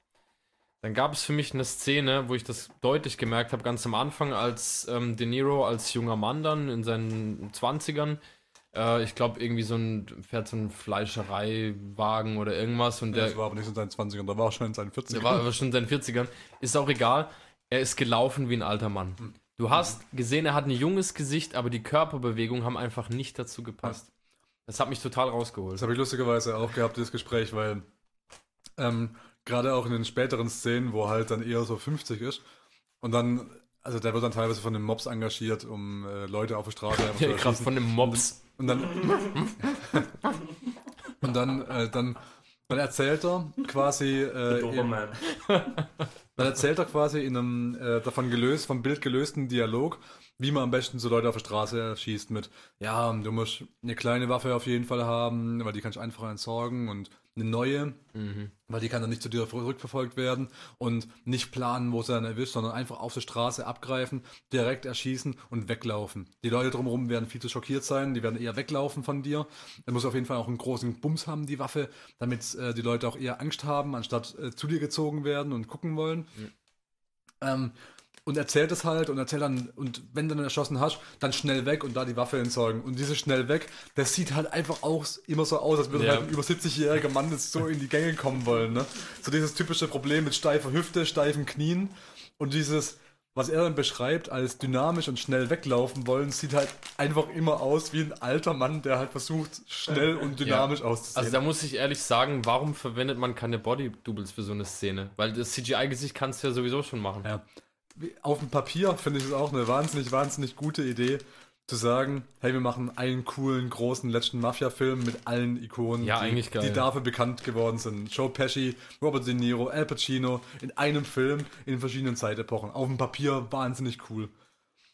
Aber ah, ich meine, ich verstehe nicht, warum genau dieses Buddy-Double-Problem, warum oder warum nicht einfach andere Schauspieler nehmen. Weißt du, Mhm, wenn ja. du überlegst, An die nächste Generation weitergeben, zum Ja. Beispiel. weil, also selbst wenn du, du kannst ja auch die drei haben, meinetwegen. Aber wie gesagt, die Pointe von dem Film war ja im Endeffekt, Spoiler-Alarm, ähm, dass sie haben halt am Ende, dass, dass Robert De Niro am Ende quasi einfach alleine ist. Weil alle Leute, die er gekannt hat, wurden erschossen, hat er selber erschossen, wurden zu, zu, zu den Fischen geworfen oder sind wie, äh, wie, wie äh, Joe Pesci wann ist, äh, einfach an Altersschwäche gestorben. Ähm, oder ganz was kurz sollen wir vielleicht noch kurz sagen, worum es geht. Für die Leute, die So. es eh nicht gesehen haben, das ist ganz. Ja, vergessen. ja, ja, mach, fang mal an. Ja, bitte. Ähm, also es geht, es ist ja ein, eine Geschichte nach einer wahren Begebenheit, ähm, die basiert auf dem Buch I Heard You Paint Houses von äh, Frank Sheeran. Ähm, oder ist das von jemand? der mit der Gitarre? Das ist genau der. Also Frank Sheeran war ein Auftragskiller im Grunde. Ähm, boah, Zeiten legt mich jetzt nicht fest. Äh, 30er, 40er, wo das angefangen hat. Nee, später, ne? Das war auf jeden Fall, also, ähm, äh, wie heißt er? Die Rolle von Al Pacino, Das Shapiro? ist der Jimmy Hoffa, das Jimmy ist ein Hoffa. Gewerkschaftsboss. der ist in den 60ern Ah. gestorben. Okay. Also Ähm. spielt eher 40er, 50er. Ja, eher 50er, weil es Nachkriegszeit. Ich glaube eher da, genau. Also Ja. geht es dann so richtig los. Ähm, dieser Jimmy Hoffa ist der Gewerkschaftsboss der Teamster. Also das sind in den USA die, ähm, die, Lief die Lieferwegen und so weiter. Und der ist halt sehr einflussreich. Ähm, und ich esse gerade was. naja, und ähm, ich glaube, irgendwann heuert Frank Sheeran bei ihm an als, ähm, als Muscle einfach erstmal. Ne? Als irgendwie Also ein der Typ, wird der erst Aufgaben. von, von der Mafia bekommt so ein paar kleine Knochenbrecher-Jobs, ne, Mhm. also Geldeintreiber-Jobs. Und ähm, bekommt dann über Jimmy Hoffa so als so einen Enforcer-Job, weil mittlerweile ist ja auch bekannt, dass der da ganz viel Unfug getrieben hat und halt also seine Gewerkschaftsstreiks sind ein bisschen eskaliert nach hinten, haben sie über Nacht irgendwie Taxis versenkt und so weiter Ja, ja, im, im. Hafen und so Zeug. Und ähm, der, äh, der Sheeran, der war quasi da beteiligt an diesen ganzen ja, Nummern von Jimmy Hoffa und ähm, war aber gleichzeitig hat er, war er auch irgendwie so mit der Mafia verbandelt, was dann auch irgendwie zurückverfolgbar war, dass Jimmy Hoffa wiederum mit der Mafia verbandelt war. Ja, also kurz noch, Frank Sheeran wird von De Niro gespielt und Jimmy Hoffa von Al Pacino. Und Joe Pesci spielt Spielt dann Mafia-Typen. Mafia-Typen halt. Ne? Ja. Ja, Mafia So ist ja alles. ja, so war er dann in den Credits. Hat keinen Namen. Ja. Ja, genau. Ich glaube, das reicht auch so. Als er jetzt, Und dann äh, passieren ganz viele Dinge. Ja. Also Spoiler-Alarm, ein Gag, auf den das Ganze hinausläuft, ist halt, dass die Mafia irgendwann sagt, ähm, ja, Jimmy Hoffa, der muss weg, der muss weg, seine Zeit ist jetzt gekommen. Erledigt du es bitte, weil du hast dein Vertrauen und dann muss er sich quasi entscheiden zwischen Jimmy Hoffa, den er als Freund sieht, oder der Mafia, den er quasi zu verdanken hat, dass er überhaupt noch am Leben ist. die als Mafia sieht. Ja. Ja. Und im Endeffekt, also im Film bringt er dann Jimmy Hoffa um. Das wird auch sehr deutlich gezeigt. Im realen Leben ist es nicht klar, woran er gestorben ist. Ich weiß nicht, ob in diesem Buch, das ich Vorlage Ja, ich glaube, das dann- Buch hat er, wie gesagt, jetzt bin ich mir jetzt nicht sicher, ob er das selber geschrieben hat. Ja. Also dieses I heard you paint houses ist einfach eine, ähm, eine Phrase, ich, äh, Ja. für Leute umbringen. Ähm, und das hat wohl der Jimmy Hoffa zu ihm gesagt bei ihrer ersten Begegnung. Deswegen heißt das so. Und da hat er diese ganze Geschichte eben auch Hm. niedergeschrieben. Ja. Also wie Ja. das im realen Leben passiert ist, äh, ich glaube, selber noch nach. ungeklärt. Guck nach, vielleicht wisst ihr da besser Bescheid als ich. In einer besser recherchierten Sendung wüssten wir vielleicht Bescheid. Sind wir aber nicht. So. Jetzt aber nochmal, die Pointe, auf die das Ganze halt hinausläuft, ist quasi, dass äh, Al Pacino am Ende dasteht und er ist einfach alleine. Weil all Leute, die er kannte, die er noch sehen will. Moment, Rob, Robert De Niro. Robert De Niro, ja. Hab ich doch gerade gesagt, oder? Ja, das ist Ja. Pacino. Oh, äh, Pacino, sorry. Äh, Ja, Robert De Niro. Ist ja quasi am Ende allein und alle Leute, die ihm helfen könnten oder die er auch seinen Pflegern nennt, die ihm äh, unterstützen könnten und so weiter, sind tot. Oder Ja. andere Raten, ja. Äh, sind eines natürlichen oder unnatürlichen Todes gestorben. Mhm. Äh, wie auch immer. Und das ist eigentlich die ganze Pointe, auf die der Film rausläuft. Und das macht Robert De Niro richtig, richtig gut. Warum macht das gut? Weil er ein fucking alter Mann ist, der einen alten Mann spielt. Ja. ja, ja, das und alles davor hätte man im Prinzip auch über Doubles machen können. Und das Schöne ist, wenn man da Doubles genommen hätte, klar wäre es dann nicht so dieses technische Achievement gewesen und du hättest dich dann auch als großer, ähm, äh, großer, großer Fan äh, von Scorsese nicht so, das kann ich mir schon vorstellen, so daheim gefühlt, ne? Weil Ja. so, wenn du wirklich so in diesen Scorsese-Film aufblühst, ich bin nicht so der Mafia-Film-Fan, kann ich mir schon vorstellen, dass du da wirklich so dich nach Hause geholt fühlst, Ja. ne? Von diesen Gesichtern, die du kennst und die Arten, die die Szenen da ablaufen und so weiter. Das Problem ist, in meinen Augen macht das keinen interessanten Film. Mhm. Und interessanter wäre es für mich tatsächlich gewesen, wenn du diesen ganzen zweieinhalbstündigen Setup-Part gekürzt hättest auf eine Stunde maximal äh, und dafür dann jüngere Schauspieler geholt hättest, die die einfach in, also verschiedene Schauspieler auch einfach, die die in unterschiedlichen Epochen spielen, weil dann hättest du auf einmal auch nicht einen 40-jährigen äh, De Niro gehabt, äh, sondern hättest halt einen 20-jährigen De Niro gehabt, der besser auch in die Rolle gepasst hätte, weil da ging es ja gerade darum, dass er eine Familie gegründet hat, eine junge Tochter und so weiter. Da will ich eigentlich einen sehen in seinen 20ern, der ein bisschen unerfahren ist und aus dieser Unerfahrenheit und Geldmangel und diversen anderen Gründen halt einfach in dieses Mafia-Ding reinstolpert, weil da sieht er schnelles Geld, da sieht er eine Zukunft für seine Familie und Sicherheit, weil diese Mafia, die vermittelt einem ja auch so das Gefühl von Sicherheit Mhm, ja, klar. und er sich als naiver kleiner Junge reinziehen lässt. Und stattdessen bekomme ich halt einen 40-jährigen Robert De Niro, der eigentlich so aussehen, aussieht, als sollte er aus der Nummer schon lange raus sein. Ne? Ja. Als sollte er klüger und reifer sein als das. Also für mich ist das insgesamt, es ist ja inhaltlich so ein Abgesang auf das ganze Mafia-Epos. Ja. Auf, auf, aber auch auf, dann auf wieder auf einer Metaebene ein Abgesang auf diese Mafia-Filme. Jetzt finde ich aber, das Problem ist, dass tatsächlich ähm, Scorsese selbst für mich äh, in dem Fall passé ist. Also ähm, für mich wirkt es, als würde er einfach nochmal seine alten, also er trauert selber seinen eigenen Filmen nach von früher, die ohne Frage legendär sind, ähm, die man aber einfach heute nicht mehr so machen kann. Und es wäre andererseits auch kein Scorsese, wenn du nicht auch solche Leute wie De Niro und Al Pacino und so weiter besetzen würdest. Andererseits, wie du schon gesagt hast, hätte es mit jüngeren Schauspielern wahrscheinlich besser funktioniert. Und so bleibt es halt so ein, ein wehmütiger Film. Jetzt kommen wir zum Anfang zurück, in dem sich Scorsese selber badet. Es wirkt so ein bisschen so, als wäre das wie so ein, wie so ein Bohrmaschinenhersteller, der nicht mehr merkt, dass Bohrmaschinen nicht mehr cool sind und dann, ja, aber, aber kann man da das auch mit, mit, dem, mit dem Internet da drin machen? Also ein Nach bisschen, Bohrmaschine mit LAN-Anschluss. ja, dem, äh, genau, eine Bohrmaschine mit USB-C-Anschluss oder sowas. Display. Und dann halt versucht, dass es irgendwie cool wird. Ja. Ich habe auch nicht den Eindruck, dass Scorsese so ein technischer Regis- Regisseur Ja, ist. das, für das den verstehe ich halt nämlich passt, auch ne? nicht, weil eigentlich ist es James Cameron. James Cameron ist ja eigentlich dieser, Die dieser Grafik- Trendsetter. Grafiknote. Ja, genau, der Ja. immer versucht, die neue Technik und seinen neuen heißen Scheiß in seine Filme einzubauen und halt ne, so neues Zeug auszuprobieren. Und einiges ist Scorsese ja so gar nicht. Deshalb Ja. verstehe ich das nicht. Ja. Und äh, der ist ja auch nur deshalb zu Netflix, weil er halt die meiste Kohle gekriegt Ja, hat. Da der genau. Film wurde ja immer, immer teurer, die Freiheiten. Ähm, und das, Genau, jede Studie wollte, dass er was einspart und das ganze Ding kürzt, was auch sinnvoll gewesen wäre. Ja, ja. Und Netflix Ja, hat ja. gesagt, hier, take our fucking money. Ja. und da kommen wir jetzt aber auch zu dem Punkt, den hatten wir vorhin schon. Für Netflix ist das einfach von der Aufmerksamkeitsspanne der falsche Film. Es ist, so wie er ihn inszeniert hat, ist es auch ein Kinofilm. Das ist ein Film für die große Leinwand. Hm. Deswegen ist es aber umso komischer, dass er sich dann auf so einen Deal mit Netflix eingelassen Ich hat. würde mir aber gerade gegenteilig argumentieren. Ja, so, der packt den vielleicht Mhm. nicht im Auf, äh, am Anfang mit der Aufmerksamkeit, aber du kannst, wenn du, wenn du merkst, oh, das Ding geht drei Stunden, dafür gehe ich nicht ins Kino. Hm. Wenn du aber daheim auf der Couch äh, guckst, kannst du sagen, oh, nach, unterbrechen. nach einer Stunde mache ich Pause, gehe schlafen, guck morgen zu Ende. Und das will Scorsese nicht. Genau das. das- Nee, jetzt das will kommen wir, ja jetzt kommen wir nämlich zu der Diskussion langsam, die wir vorhin Ja, schon ja. hatten. Also Scorsese ist, ist halt echt so, ein- so ein Crybaby, wenn es darum geht. pass also will nicht, dass ihr meinen Film unterbrecht. Und Hm. Ich sag nämlich, äh, du hast vollkommen recht, dass es das nicht der richtige Film für die Netflix-Zielgruppe ist.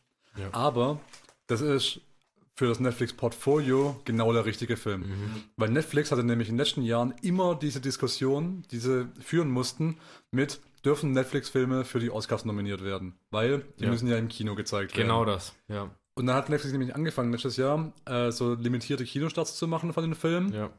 Haben die Leute trotzdem gesagt, ja, nur weil das jetzt wegen dieser Diskussion ins Kino bringt, heißt es ja nicht, dass es auch Kinofilme sind, die wir nominieren können. Ja. Und dann holt sich Netflix nämlich als brillanten Mhm. Schachzug den Oscar-Regisseur oder den, den klassischen Filmregisseur schlechthin, Ja. der noch arbeitet Ja, Boot, tatsächlich- mit Scorsese, der eine der letzten lebenden Legenden des Filmemachens ist. Und lässt den Film für Netflix machen. Auf einmal sind die ganzen Zweifler, die vorher Kritik geübt haben, ruhig, weil auf einmal haben sie keine Argumente mehr, weil But, but, but, Gott. Ja, genau. Weil auf einmal müsstest du mit diesen Argumenten Scorsese von den Oscars ausschließen, was halt einfach nicht geht. Und Ja. nicht nur Scorsese, sondern halt auch Al Pacino, Robert De Niro und Joe Pesci. Well played, Netflix. Well played. Deshalb sage ich, fürs Portfolio war es genau der richtige Schachzug. Wenn Mhm. der Film noch gut gewesen wäre, wäre es natürlich schöner gewesen. Aber ja. Ja, und ja, ich finde es völlig legitim, das, was Dennis gesagt hat. Klar, dann kann ich mir den Film schön einteilen, Hm. kann den unterbrechen. Ähm, aber genau das hat sich ja Scorsese dazu geäußert. Er möchte, dass sein Film am Stück Genau, konsumiert wie wird. im Kino. Ja, genau. Und dafür, also Thema Crybaby, wir können ja noch ganz kurz drauf angehen. Ich meine, es wurde jetzt auch schon viel diskutiert im letzten Jahr, dass Scorsese sich da negativ zu den Marvel-Filmen geäußert hat und so Ja. weiter.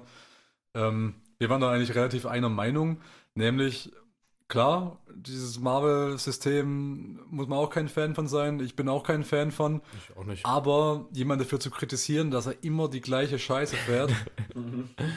Luxus also, talking. wenn man im, wie heißt das Sprichwort, wenn man im Glashaus sitzt, soll man sich mit Steinen Ja. werfen. Weil Crow diese, diese Mafia-Kacke fährt er seit Ja. 30 Jahren. Seit über 30, seit 50 Jahren. Fuck, den macht er seit den 70ern Film. Komm, wir haben die 20er mittlerweile. Seit bald Fuck, wir 50 werden alt. Jahren macht er die, genau die gleiche Kacke. Ja, Marvel kann man immerhin zugute halten, dass sie erst, erst seit 12 Jahren die gleiche Kacke machen.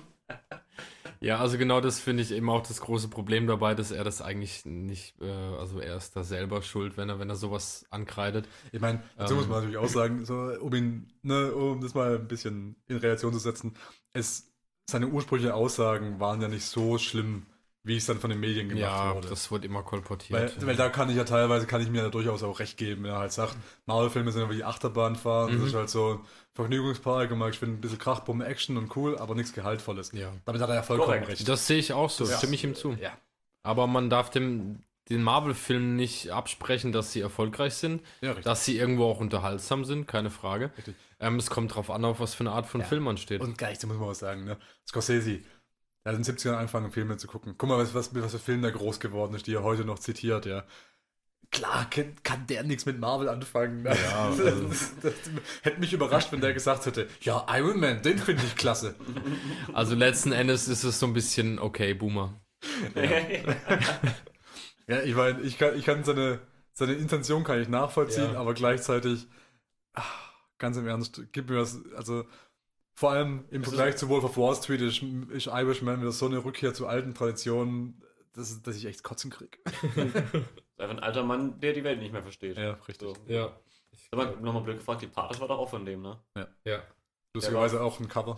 Ähm, sein, Also aber er hat ja schon mal, ähm, im Moment, er hat kein Netflix gemacht, sondern sein letzter Film Silence, Hm. der nicht so gut war, glaube ich, ähm, läuft jetzt aber auf Netflix. Ah, okay. Ich habe hab ihn noch nicht ich wollte gesehen. sagen, der wurde gar nicht richtig released, also der ist so ein bisschen unterm Radar Genau, genau, tatsächlich das- dafür, ja, dass es Scorsese-Film war. Ja. Aber ja, Departed ist ein bisher erfolgreichster Film, gemessen an Oscar-Würdigung und Einspielergebnis, glaube ich. Äh, war im Endeffekt ein Remake von einem japanischen Film. Was er bis heute Ah, bestreitet. stimmt. Weil er sagt, den hat er noch nicht gesehen, hat aber so direkte Plot-Elemente Ach, und Twists aus diesem Film rüber übernommen, dass man sich wirklich denkt, okay, den hast du nicht gesehen, aber das Drehbuch kopiert. Da war doch äh, Jack Nicholson als ähm, Hm. Takeshi und äh, Und äh, Leonardo DiCaprio als Castle. Ja. ganz genau. Weil ich, äh, mein Lieblings-Scorsese ist tatsächlich immer noch, ähm, ähm, oh scheiße, wie heißt denn jetzt? Gott, das kann mich gerade nicht. Gangs of New York. Mhm. Den fand ich klasse. Hm, Ich finde, jetzt muss ich nur die, die richtigen erinnern, ist ähm, nicht Mean Streets, sondern ähm, Gangs, nicht Gangs of New York, ein anderer, ah, Once, Once Upon a Time in America. Ist der von ihm? Ich glaube, das ist Scorsese. Den finde ich Oh sehr, sehr Gott, geil. Das ist halt auch so ein klassischer Mafia-Film. Ja. Ähm, und letztens habe ich die Farbe des Geldes gesehen. Ist nicht der beste Film, aber das ist für mich so ein Vater-Sohn-Ding. Ähm, mein Vater hat mir den äh, gezeigt. und Wir waren tatsächlich Billard spielen und dann meinte er, ey, komm, lass uns mal den Film angucken. Äh, und da geht es halt um, um äh, Pool. Okay. Und ähm, ist mit Tom Cruise, der unglaublich jung ist, und Paul Newman, der da halt einfach noch eine tolle Rolle spielt und ist so Ja. ganz, ganz unterhaltsam, ja. Ja, also Vater-Sohn-Dinger. Wenn mein Vater dir so gute Filme zeigt, mein Vater hat mir nur seinen Penis gezeigt. So. Wollen wir an der Uff. Stelle den Irishman abschließen? Du hast den mal Ja. gesehen? Das Einzige, was. Ist das schon leer da? Ja, ja, das Ah, ist das leer. ist leer, okay. das Kannst ist die andere Tüte Chips Ich mach die andere auf jetzt. So. Gut, nächster Film. Ich Äh, finde es irgendwie cool, äh, wenn ich einfach versuchen muss zu raten, worum es in dem Film geht. Einfach vom Titel okay, dann, Okay. dann wird es interessant. Okay, Jojo Rabbit, Okay, Jojo Rabbit. go! Ja, das habe ich leider im Trailer gesehen. Okay, ich schade. Also es geht um Hitler. Aber ich frage mich trotzdem noch, warum dieses Ding Jojo Rabbit heißt und warum nicht ungefähr zeitgleich hier im Kino äh, als Hitler das rosa Kaninchen stahl. Das hat mich Das tatsächlich auch Hitler irritiert, dass ein deutscher Film. Ja, Doppelpack. ja, ja, ja. Das hat mich auch irritiert, was, dass der parallel noch startet. Ich Also- also, ich, also ich habe den Trailer zu Jojo Rabbit gesehen und habe gedacht, was?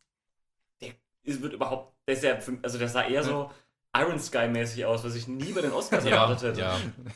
Kann das Ähm, mal einer erklären? Also Jojo Rabbit kommt daher, dass äh, der Hauptcharakter, der heißt Johannes Dexler, Dax, Dachsler oder sowas. weiß ich jetzt nicht, aber Johannes heißt Also einen sehr deutschen Namen und sein Spitzname ist Jojo.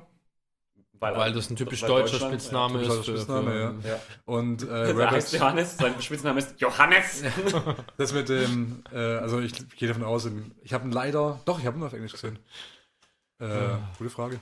Also, es wird nicht weiter thematisiert, sein Spitzname ist einfach Jojo, aber ich meine, Jojo als Johannes kann man auch durchgehen Ja. lassen zur Not. Ich meine, es sind eher alles Amerikaner, die die Deutschen spielen, von daher, schwupps. ähm, aber das mit dem Rabbit wird quasi in den ersten 15 Minuten vom Film erklärt, weil da geht es halt darum, dass er ein Angsthase ist und deshalb bekommt er den Ah. Spitznamen von Rabbit. Deshalb ist er, also der Hauptcharakter heißt Jojo Rabbit. Wird quasi dann auch äh, veralbernd so genannt von den anderen Mitschülern. Mhm, wobei im, im Deutschen, kurz, ich, ich habe ihn auf Deutsch gesehen, der kam nämlich in der Sneak. Ähm, da wird er dann am Anfang Jojo Hase genannt. Das ist natürlich dann hier ein Übersetzungsproblem und ich glaube, im weiteren Film wird das nicht mehr so oft erwähnt. Deswegen. Mhm. Ich habe erst gedacht, es wäre eine Fortsetzung von Immer Ärger mit Roger Rabbit oder so. Als ich den Trailer gesehen habe und dann gedacht habe, Also tatsächlich, Okay. äh, well played, Hollywood.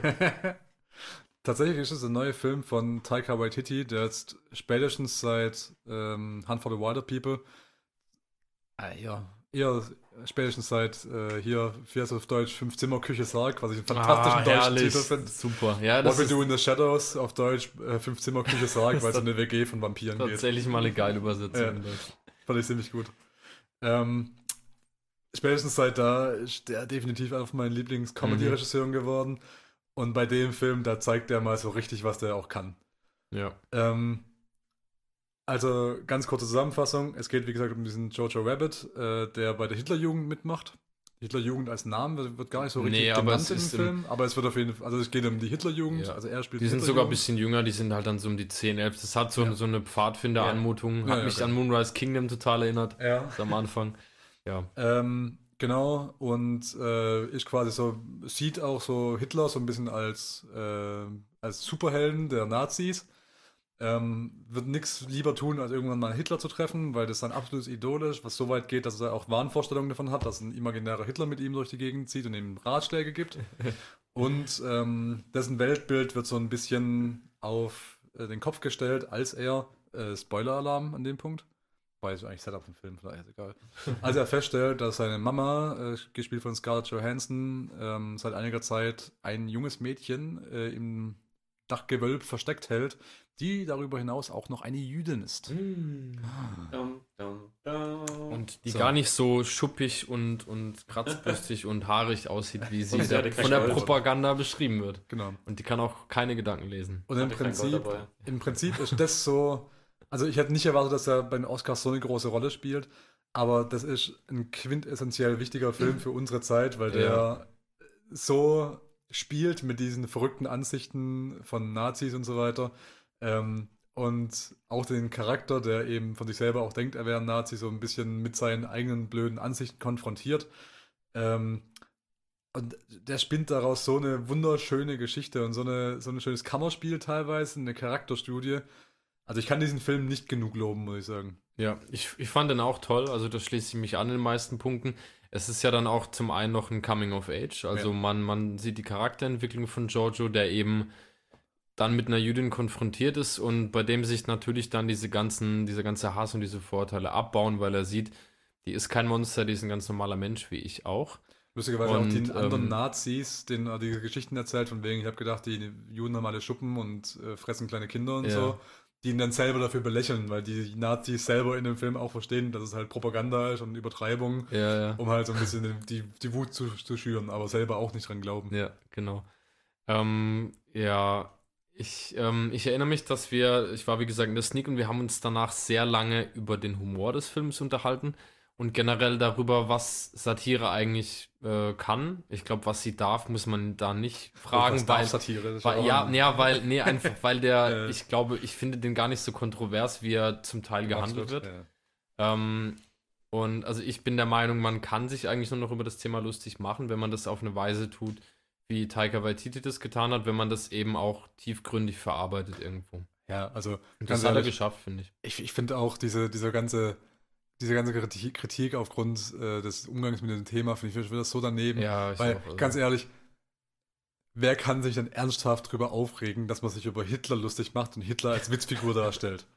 Also, Ja. es gibt ja wenig unkontroversere Sachen, als Hitler als Witzfigur darzustellen. Ja, das das ist also. Das ist da, ja, also es gibt ich- äh, die Nachfahren von 6 Millionen europäischen Juden, die das ein bisschen anders sehen. naja, aber Nicht, was, dass, nicht, dass ich deren Position jetzt einnehme, aber so ganz ja, prinzipiell. ja, schon, aber auch dann, ja, ich verstehe, worauf Verharmlosung, Verharmlosung ist halt. Ja, ja, aber es ist ja keine. Verharmlosung. Ja, ja, es wird halt nicht ähm, verharmlost. Zu keinem Zeitpunkt wird es verharmlost, aber Hitler wird einfach definitiv als Witzfigur dargestellt.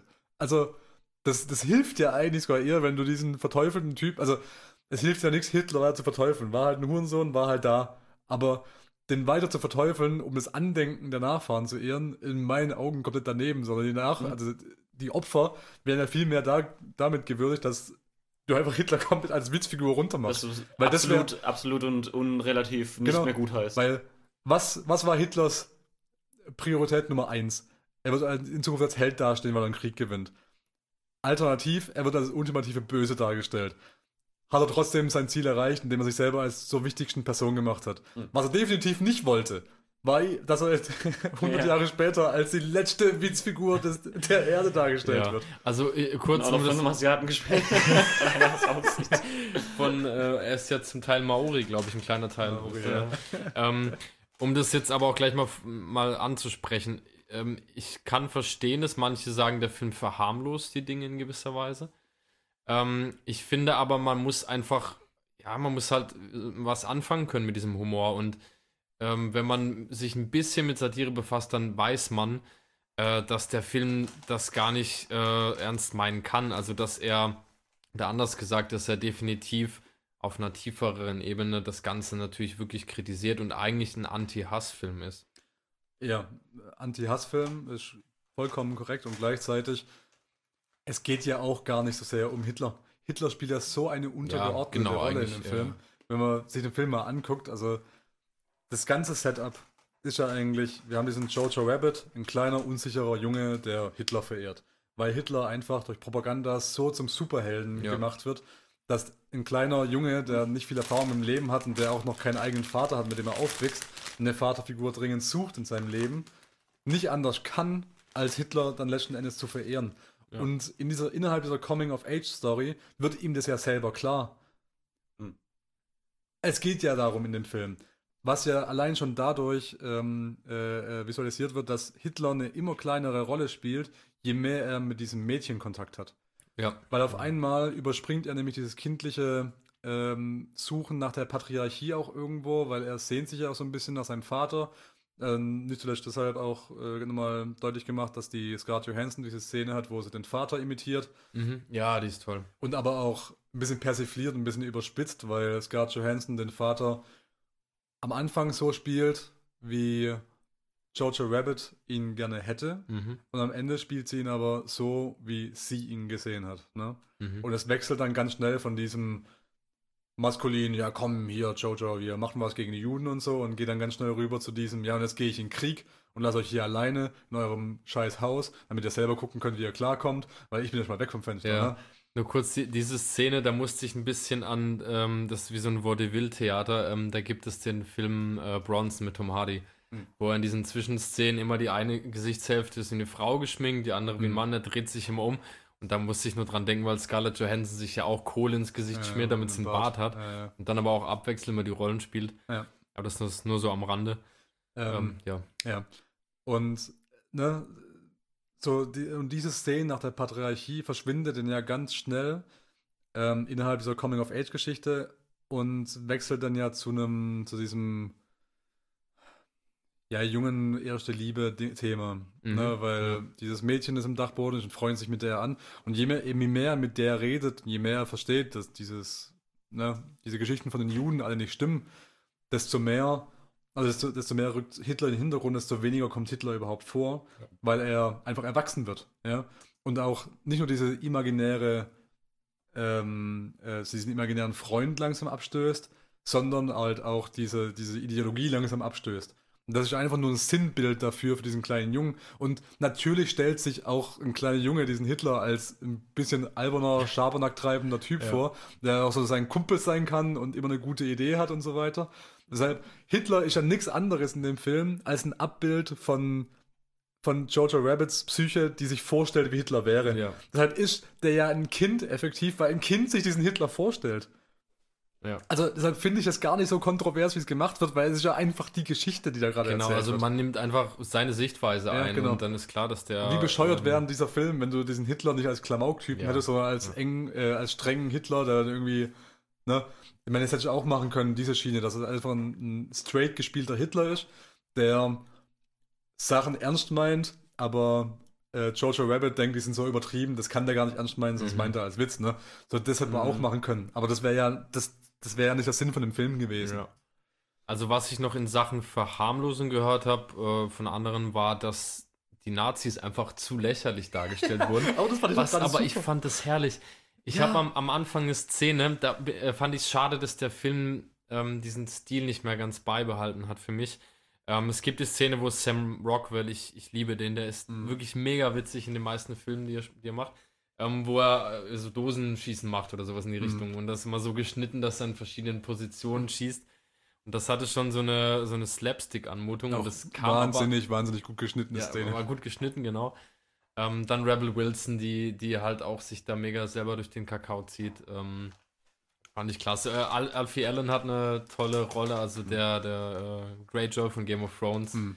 wo er dann mit, der, mit seiner Musik dasteht und so dazu tanzt. Ja. So. Also ich fand das ziemlich witzig alles. Ja, also gerade, also ich weiß es nicht. Ich finde nix im Leben unkontroverser als Nazis als Witzfiguren darzustellen. Vielleicht ist es auch nur meine Ja. Meinung, aber wenn du Nazis visualisierst, stell sie doch als Witzfiguren dar, weil nichts anderes sind sie. Und ich, ich finde auch, es gab einfach schon zu viele Filme, die das Thema eben ernst behandelt haben. eben. Also man muss Nazis, eine, kann, man darf Nazis in so einer Satire eben als völlige Witzfiguren darstellen. Und unabhängig davon, ähm, der Film ist ja gar nicht so lustig, wie er am Anfang noch wirkt. Weil am Anfang hat so viele gute Lacher, Ja. aber diese ganze, ein Großteil von der Comedy in dem Film ist wirklich so in den ersten Akt reingesteckt. Und danach wird es eben immer ernster, ähm, je näher der Krieg quasi rückt Ja. an, an die Heimat von Jojo Rabbit. Und das fand ich auch so super. Und damit kommen auch eigentlich so den Hauptthemen von dem Film oder so der Grundtenor, der bei mir zurückgeblieben ist. Ähm, dass der Film, der ist so am meisten Film, wie ich ihn mir vorstelle. Äh, point being, solche Geschichten wie Setup und Reveal. Mhm. Setup und Reveal ist für mich eins der größten Kunstformen im Film, weil entweder machst du es kacke oder du machst gut. Du kannst kacke machen, indem du sagst, ja, zum Beispiel, oder halt auch, oh, wir brauchen fünf Infinity-Steine, um die Infinity zu steinigen. oh, ich habe jetzt die fünf Steine, ich steinige euch jetzt damit. Haha, Der nein, ich Scorsese. habe jetzt die fünf Stein, steinigere Steine und, und stein damit mehr als du kannst. Und dann kommt einer mit Dragon Balls. Ja, ist theoretisch auch so eine Art von Setup und Reveal, aber halt in schlecht. Mhm. Die gute Form davon sind so Sachen, die ganz früh in dem Film einfach vorkommen und dann später einen Payoff haben. Ähm, bei Jojo Rabbit sind das so viele Kleinigkeiten, ich, ich möchte. Ach, Sollen wir einen äh, eigentlich Spoiler müssen wir wieder Spoiler. machen, Ach, ich will aber Dennis will Achso, ich, ja, achso, Dennis, stimmt. ich will den Ah. Film eigentlich nicht Dennis vorwegnehmen. Den, den würde ich auch ganz gerne noch gucken. Ich würde Also- auch Ja, 19, dann 1917 ma- noch ganz gerne schauen. Pass auf. Ähm, Moment, Wir können auch. ich habe mal nee, nee, jetzt lass mal versuchen, wir können auch. Nee, nee, ich, ich kann es umgehen. Dennis, ich kann es umgehen. Egal.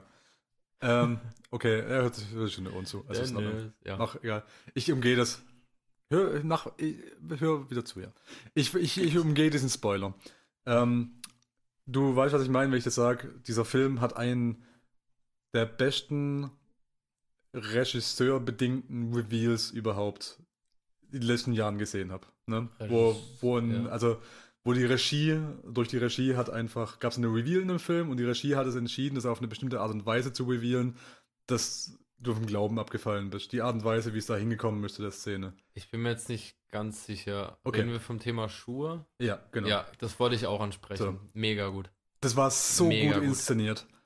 Und es wurde aber vorher gesetupt, weil es eine Ja, Szene ja, gibt, Äh, wo Scarlett Johansson mit dem Sohn am Fluss ähm, äh, spielen Mhm, geht ja, und so genau, weiter. ja. Und die dann zurücklaufen und Scarlett Johansson läuft auf dieser Mauer. Ja.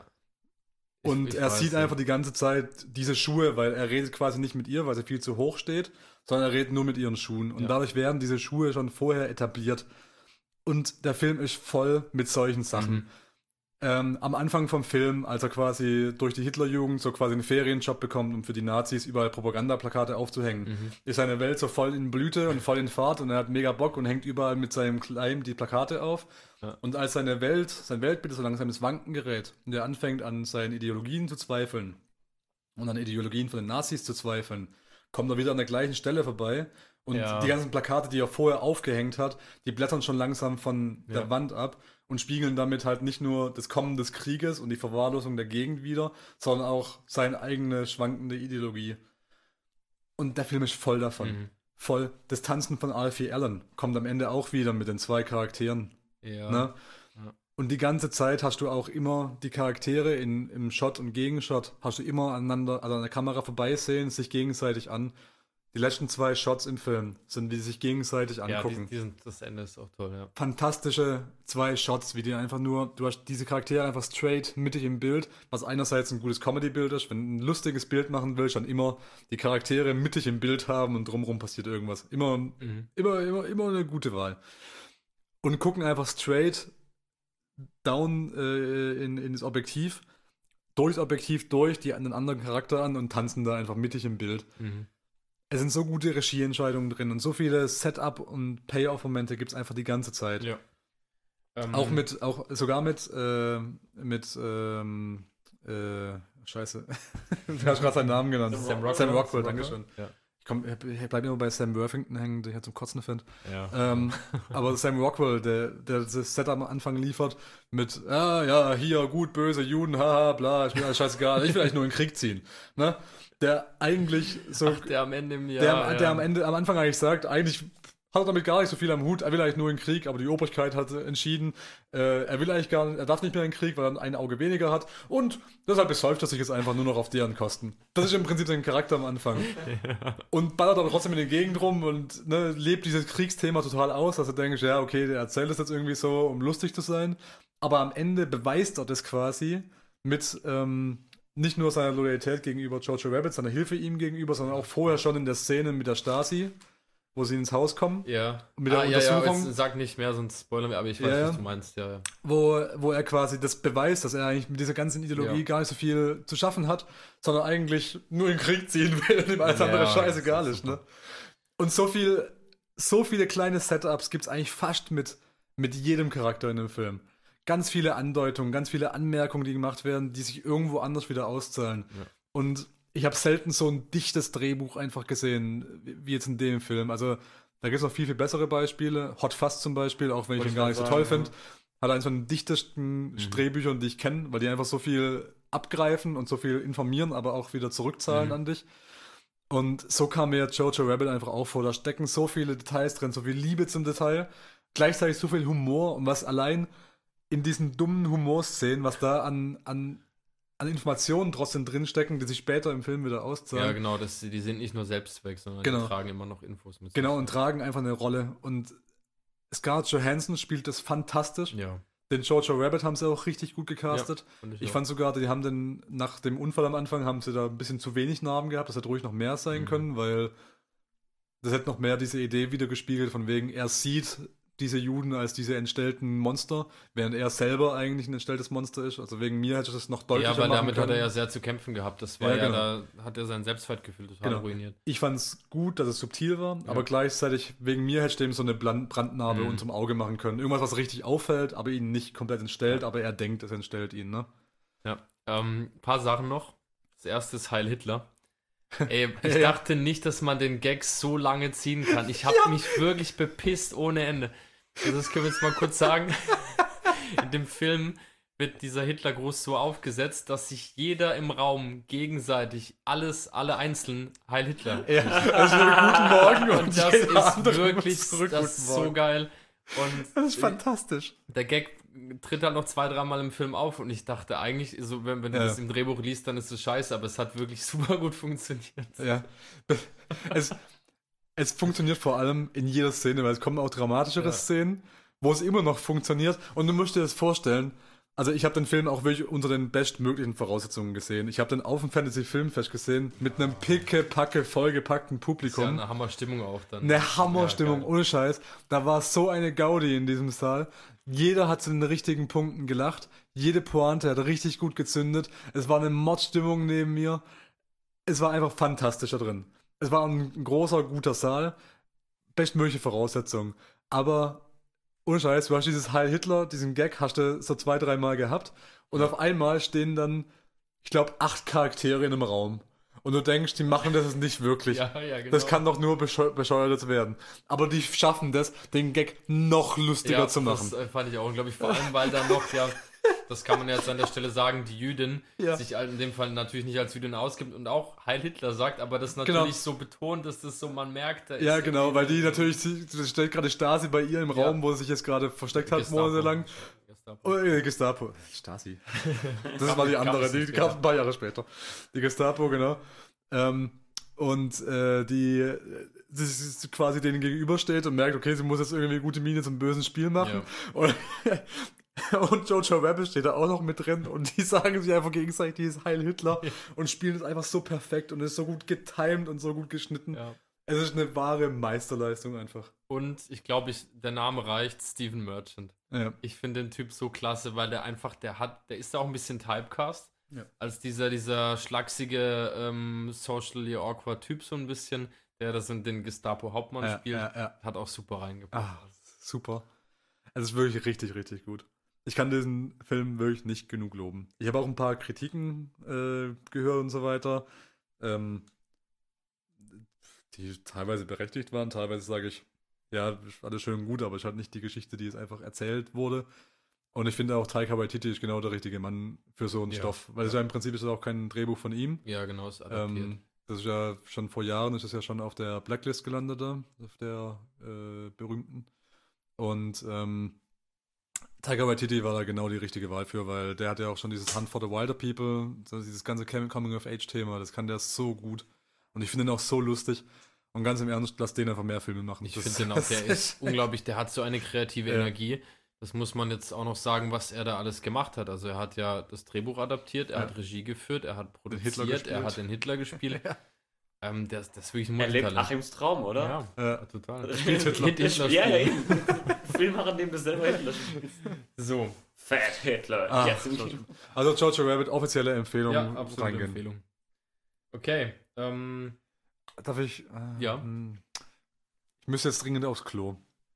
Also als nächstes käme ist der Joker in der alphabetischen Reihenfolge. genau. Ja. Sollen wir eine kurze Pause Da- machen oder Da machen ihr, wir überhaupt nee, mein Vorschlag wäre, da ihr den mögt. Wollt ihr kurz was zum Joker erzählen? Ich gehe aufs Klo und dann komme ich wieder zurück und reiß ihm zwei neue Arschlöcher? ja, kann man so machen. Echt? Okay, interessant. Naja, Ähm, ja, also das ist mal, tatsächlich kurz- einer der wenigen. Bitte? Schneiden, du schneidest da rein, oder? Ach, schneiden. Nein. du bist voll 2016. ah, ja, ich weiß heute keine Sau. Okay, also Ja. Dennis. Also Joker ist einer der wenigen Filme, die ich tatsächlich gesehen habe, Ja. die für die Oscars nominiert sind. Andere Ausnahme ist ähm, äh, Tarantino, Once Upon a Time in Hollywood. Ähm, übrigens, falls es hier im Hintergrund raschelt und kracht und so, wir haben ja natürlich standesgemäß ein paar Chips und äh, sonstige Knabbereien Ja, und müssen- Gurken. haben uns ja auf sechs Stunden Aufnahme eingestellt, von Ja. daher. Wir haben uns auf eine Irishman-Länge des Podcasts Ja, eingestellt. exakt. Ja, Joker. Ich muss sagen, Joker ähm, hatte ich nicht als Oscar-Film auf dem Schirm. Mhm. Ähm, und er hat, mir, er hat mich auch nicht so umgehauen, wie ich es erwartet hätte. Joker hat für mich die ganze Zeit über gewirkt, als würde der Film sagen, hey, guck mal, ich bin Joker-Film mit Joaquin Phoenix. Mhm. Mhm. Und das Publikum so, wow, wir gehen in den Joker-Film mit Joaquin Phoenix. Und dann ist der Film so, ja, ich bin, ich bin ein Joker-Film mit Joaquin Phoenix. Ja. Und ich dachte mir dann so die ganze Zeit, jo, und wann kommt der Hammer? Mhm. Also, ich, es war nichts an dem Film, was jetzt nicht irgendwie vorhersehbar war. Da war keine große Überraschung drin. Die Charakterentwicklung war ja. Ist halt blöd, wenn du halt einen bekannten Stoff hast, aber es war ja Mhm, klar, mhm. wie, wie sich der Charakter entwickelt. Und eigentlich war es halt ein netter Take so auf dieses Joker-Motiv, aber ich, ah, ich weiß nicht, ob es das ein- ob es überhaupt einen Film gebraucht hätte. Mhm. Also, ich fand ihn deutlich besser, als du ihn fandest.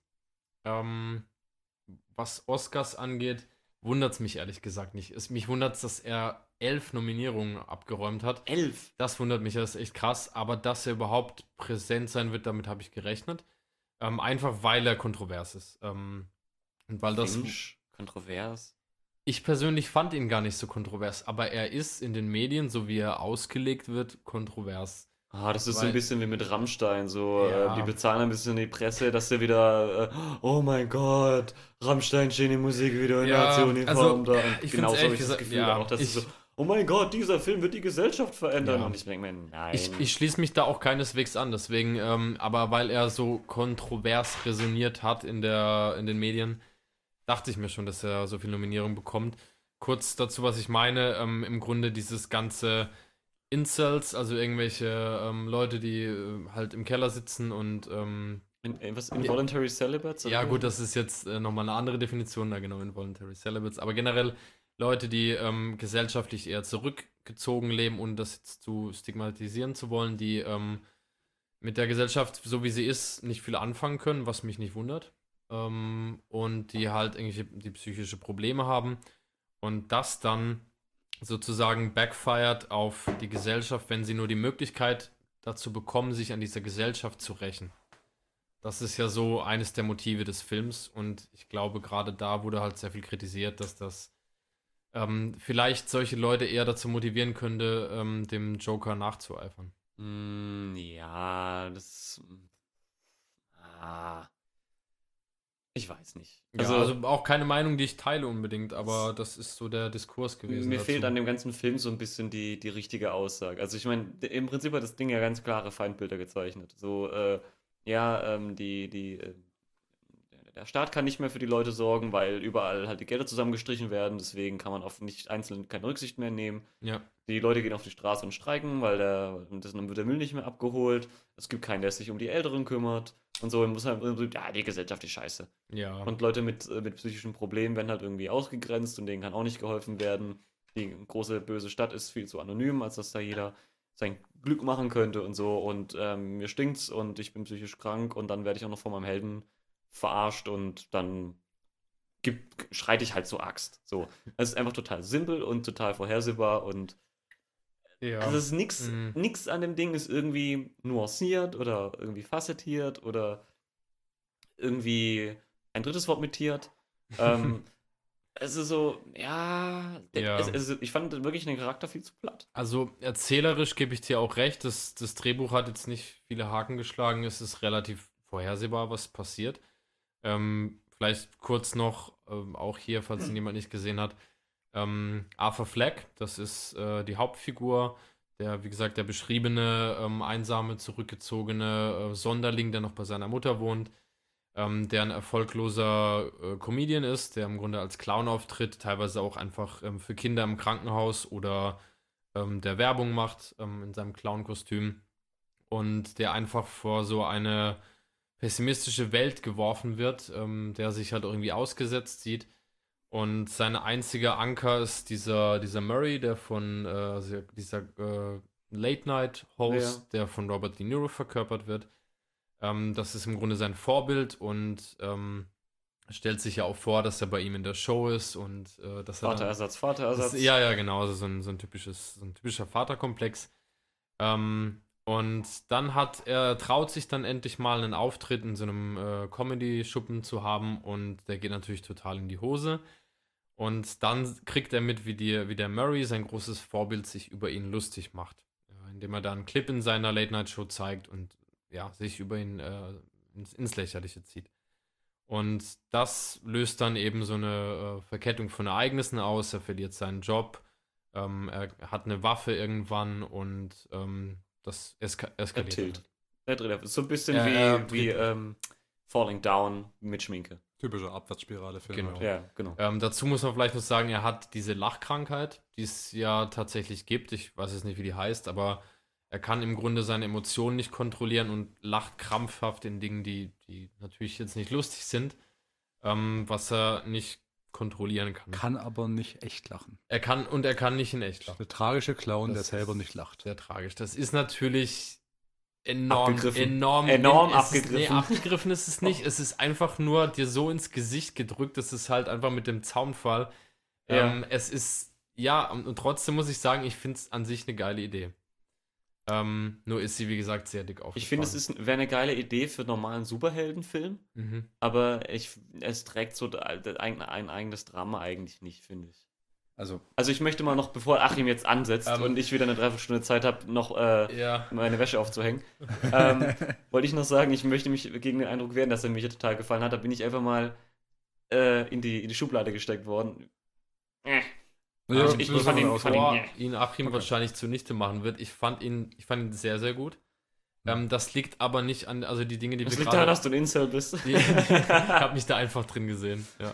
Also, Vorbild. Ne, ich muss natürlich jetzt erstmal sagen, ne? Ja, Ich habe natürlich bloß, damit die Leute dranbleiben. natürlich spannend. aber, aber wir sind natürlich ein bisschen persifliert übertrieben. Ich Ja. finde den nicht total scheiße. Ja. Ich finde den aber auch nicht so toll, wie er jetzt gerade eben gemacht wird. Ja. Es hat auch, also ich kann Dennis Gründe nachvollziehen. Das, ich kann verstehen, dass man das so sieht. Bei mir waren es eigentlich auch, ja, so teils, teils Gründe. Also, ich fange mal von vorne an. Ähm, ich habe den auch unter den bestmöglichen Voraussetzungen gesehen, nämlich auf einem äh, 90mm Filmfest in Karlsruhe als Sneak Preview, weil ich nämlich da hingegangen bin. Ich wollte eigentlich nur Stirb langsam sehen, weil es 90mm Fassung, weil ich gedacht habe, ach geil, ist eine schöne 90mm Projektion, authentisch von Stirb langsam, kann man schon mal machen. War ein Fehler, weil mir nicht klar war, dass es auf Deutsch gezeigt wird. Und auf, auf Deutsch kämpft nämlich äh, unser Held äh, John McClane gegen Jack Gruber, den amerikanischen Terroristen. Ah, scheiße, echt jetzt? Ja. Es war mir nicht mehr klar, dass, dass, dass äh, Jack Gruber auf Deutsch die deutsche Variante zu äh, äh, Hans. Hans Gruber ist, genau. ähm, wie auch immer. Und davor lief eine Sneak Preview. Und weil ich nämlich klug bin, habe ich mir geguckt, habe ich nämlich mal angeguckt, was die Filmstarts der nächsten vier Wochen sind von Filmen, die auf Film gedreht wurden. Und da gab es zwei Stück zur Auswahl. Einer davon, weiß schon gar nicht mehr, was es war. Der wurde, also der war zu weit weg und das hat mich auch gewundert, wenn der auf, dem, auf so einem Filmfestival läuft, was eher schon ein bisschen spezialisiert und genretechnisch war. Und der andere war eben der Joker. Dann habe ich gedacht, okay, der Joker läuft quasi in der nächsten Woche an, ist auf Film gedreht und da ist ein 90mm Kurzfilmfestival, äh, Filmfestival, das eine Sneak Preview zeigt. Das erste Mal, dass sie überhaupt eine Sneak Preview gezeigt haben und es gab am Sonntag drauf, nach dem Filmfestival, gab es nochmal eine spezielle, ein spezielles Screening vom Joker, auch in 90 mm. Und wenn du eben denkst, die Filme, nehmen wir die Kinobetreiber, wenn die sich die Mühe machen, eine 90 mm Filmrolle vom Joker zu holen, dann wäre es natürlich clever von denen, den nicht nur einmal zu zeigen, sondern gleich zweimal mindestens. Dann habe ich gedacht, auf den Verdacht hin gehe ich dann mal in die Sneak Preview und es kam tatsächlich der Joker. Ja, geil. Und, Ähm, wenn ich da kurz anknüpfen kann, das war Ja. bei mir nämlich ähnlich.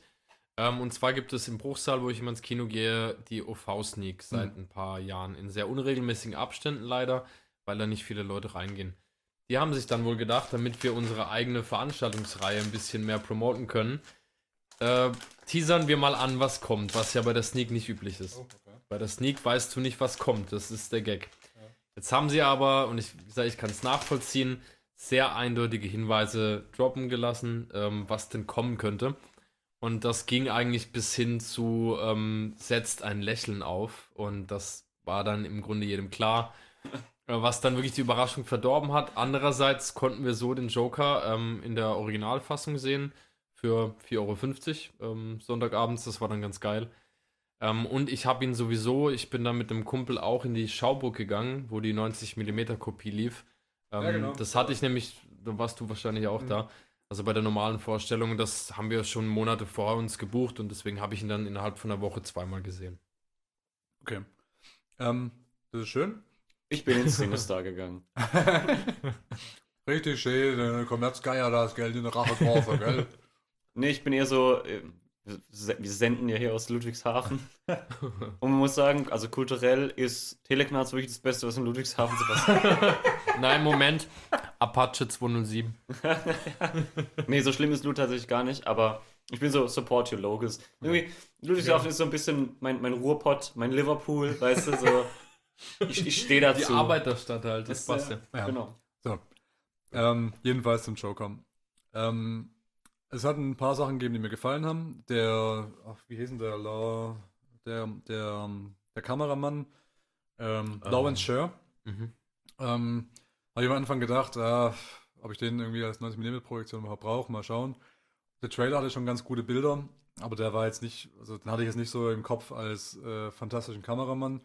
Der hat auch, glaubt danach den Godzilla 2 gemacht und so und es waren, ja, waren okay Bilder, aber haben jetzt nicht so vom Hocker gerissen. Und ähm, da hat es mich tatsächlich überrascht, weil die Bilder waren fantastisch. Ja, Auch diese, absolut. diese riesengroße Treppe waren richtig schöne Bilder, wirklich Mhm. gut inszeniert. Ja. Ähm, auch die Inszenierung von Todd Phillips äh, war schön, der hauptsächlich für die Hangover-Trilogie vorher bekannt war. Genau. Ja, das hat total bisschen- irritiert, dass der so einen Film ja, macht. Äh, das, also, ich habe schon irgendwo die Parallelen gesehen, weil wenn du Hangover 3 anguckst, also habt ihr Hangover 3 noch im Kopf? Weil Ja. die ersten zwei sind jetzt sehr klamaukige Comedies. Ja. Hangover 3 ist einfach ein straight-up Mafia-Film, in dem Leute getötet werden und so. Echt? Ja, Ich hab den gar nicht gesehen. Ich Hangover da 3 ist einfach ein straighter Mafia-Film mit, äh, wir haben auch Hangover-Gags hier drin. Aber am Anfang von dem Film, ersten fünf Minuten, wird einfach mal eine Giraffe enthauptet. Ach, das, ja, ja, ich habe ihn auch nicht mehr so ganz im Kopf. Mhm, okay. Also, das, tatsächlich, das ist wirklich ein einfach richtig krass düsterer Film, der Hangover 3. Also, ich mag Hangover 3 legitim als guten Film, weil das so fucking Fuck, düster nee, ist. echt Ja. jetzt? krass. ja. Hätte ich jetzt gar nicht ist richtig in, in Erinnerung gehabt.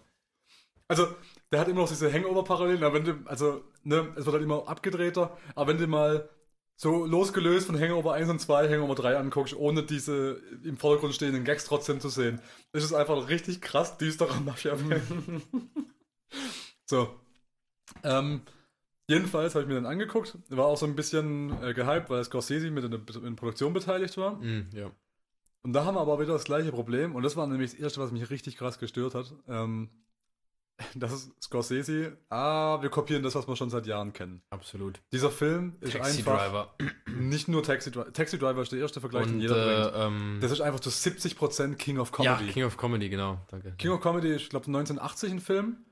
Und hat auch Robert De Niro. Und jetzt pass auf, die Story von King of Comedy ist, von einem Möch- möchte dann Comedian, der nicht so richtig lustig ist, der ins große Geschäft einsteigen will und sein großes Vorbild ist, ein Jerry Lewis. ist Jerry Lewis als Late-Night-Host von einer Talkshow, Ja. von dem er Tagträume hat, Ah. wie er mit dem rumhängt und bei ihm in der Show auftritt und so der Stargast ist seiner Sendung. ja, stimmt, genau. Ich habe mir mir den sogar. vor. Das sind teilweise eins zu eins die gleichen Szenen. Ja. Ich habe mir den sogar extra, weil ich es vorher gehört Ja. habe, angeguckt. Ey, ohne Scheiß, der Film ist so nah an King of Comedy, dass es erschreckend ist. Und der Robert De Niro spielt einfach in beiden Filmen mit. Ja. Nur halt in einer anderen Rolle. ja. Das, das hat mich so dermaßen aus dem Konzept gebracht, weil ich mag, also ich bin ja ein Fan von so filmischen Zitaten, ne? Ja. Ich auch, Und- total. Ich mag das, wenn so Sachen aufgegriffen werden, neu verarbeitet werden, für ein neues Publikum, für eine neue Generation. Ich meine, das ist das, was Star Wars gemacht hat. George Lucas hat ja nichts anderes gemacht, als den Scheiß, den wir in seiner Kindheit angeguckt haben, zu nehmen, durch einen Mixer zu werfen und dann Star Wars draus zu machen. Das funktioniert super und du siehst bei Star Wars so viele Anleihen von anderem Scheiß.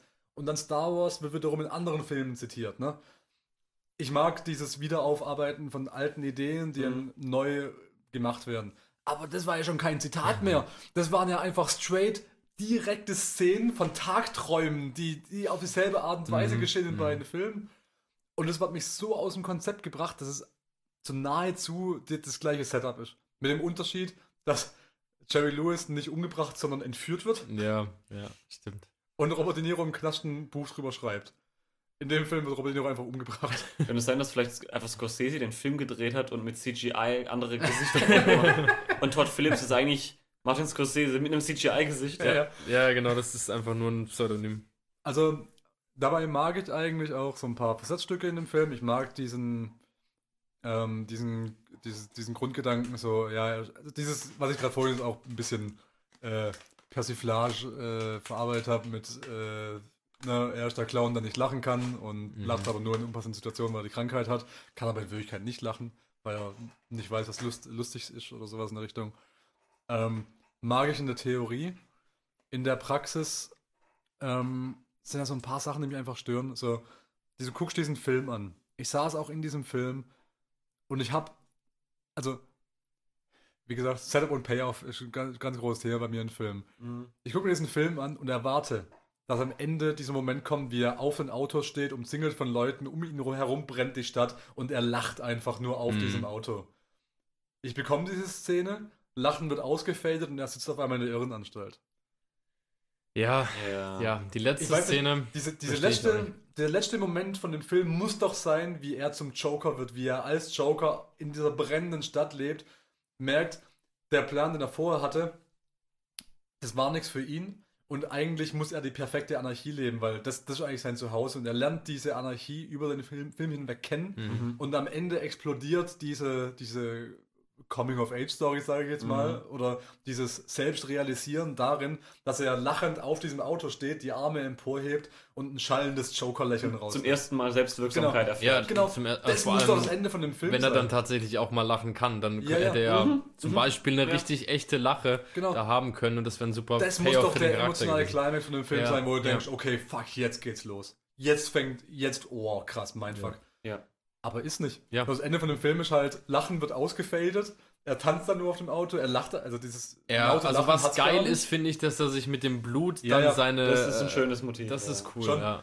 Aber dann sitzt er danach wieder sauber geschminkt in der Irrenanstalt und dann gibt es noch diesen Slow-Motion-Run da. Das ist auch so komisch. Also natürlich soll das ja einfach dann in Frage stellen, ob das überhaupt alles passiert ist oder nicht. Aber das nimmt dem ja diese ganze, Diese ganze Wucht, Macht. die, die es hat. Ja, das Äh, ist so, das war alles nur. Es ist ja auch tatsächlich- ist so, so eine Hintertür, die man Das sich ist da auch offen tatsächlich gelassen eine hat. Anspielung auf einen Comic. Also diesen, diese, die Art und Weise, wie es inszeniert ist, auch mit diesen blutigen Fußabdrücken und so Ja. weiter. Ähm, da wird auch gemunkelt, aber das ist auf jeden Fall ein Zitat an ein Comicbuch, wo das Ah. so passiert. Und es wird gemunkelt, ob wenn es eine Fortsetzung gäbe, das quasi dann da mit dieser Story ansetzt, weil es halt eine bekannte und beliebte Story-Angle-Arc ist. Mhm. Ähm, will jetzt nicht so tief drauf eingehen, aber wie, wie gesagt, das, hat- da waren so viele verwässerte Sachen einfach dabei. Was ich auch eine Theorie echt gerne mag, ist dieser ähm, Grundtenor, weil das Motive in Filmen finde ich auch eine wichtige Sache.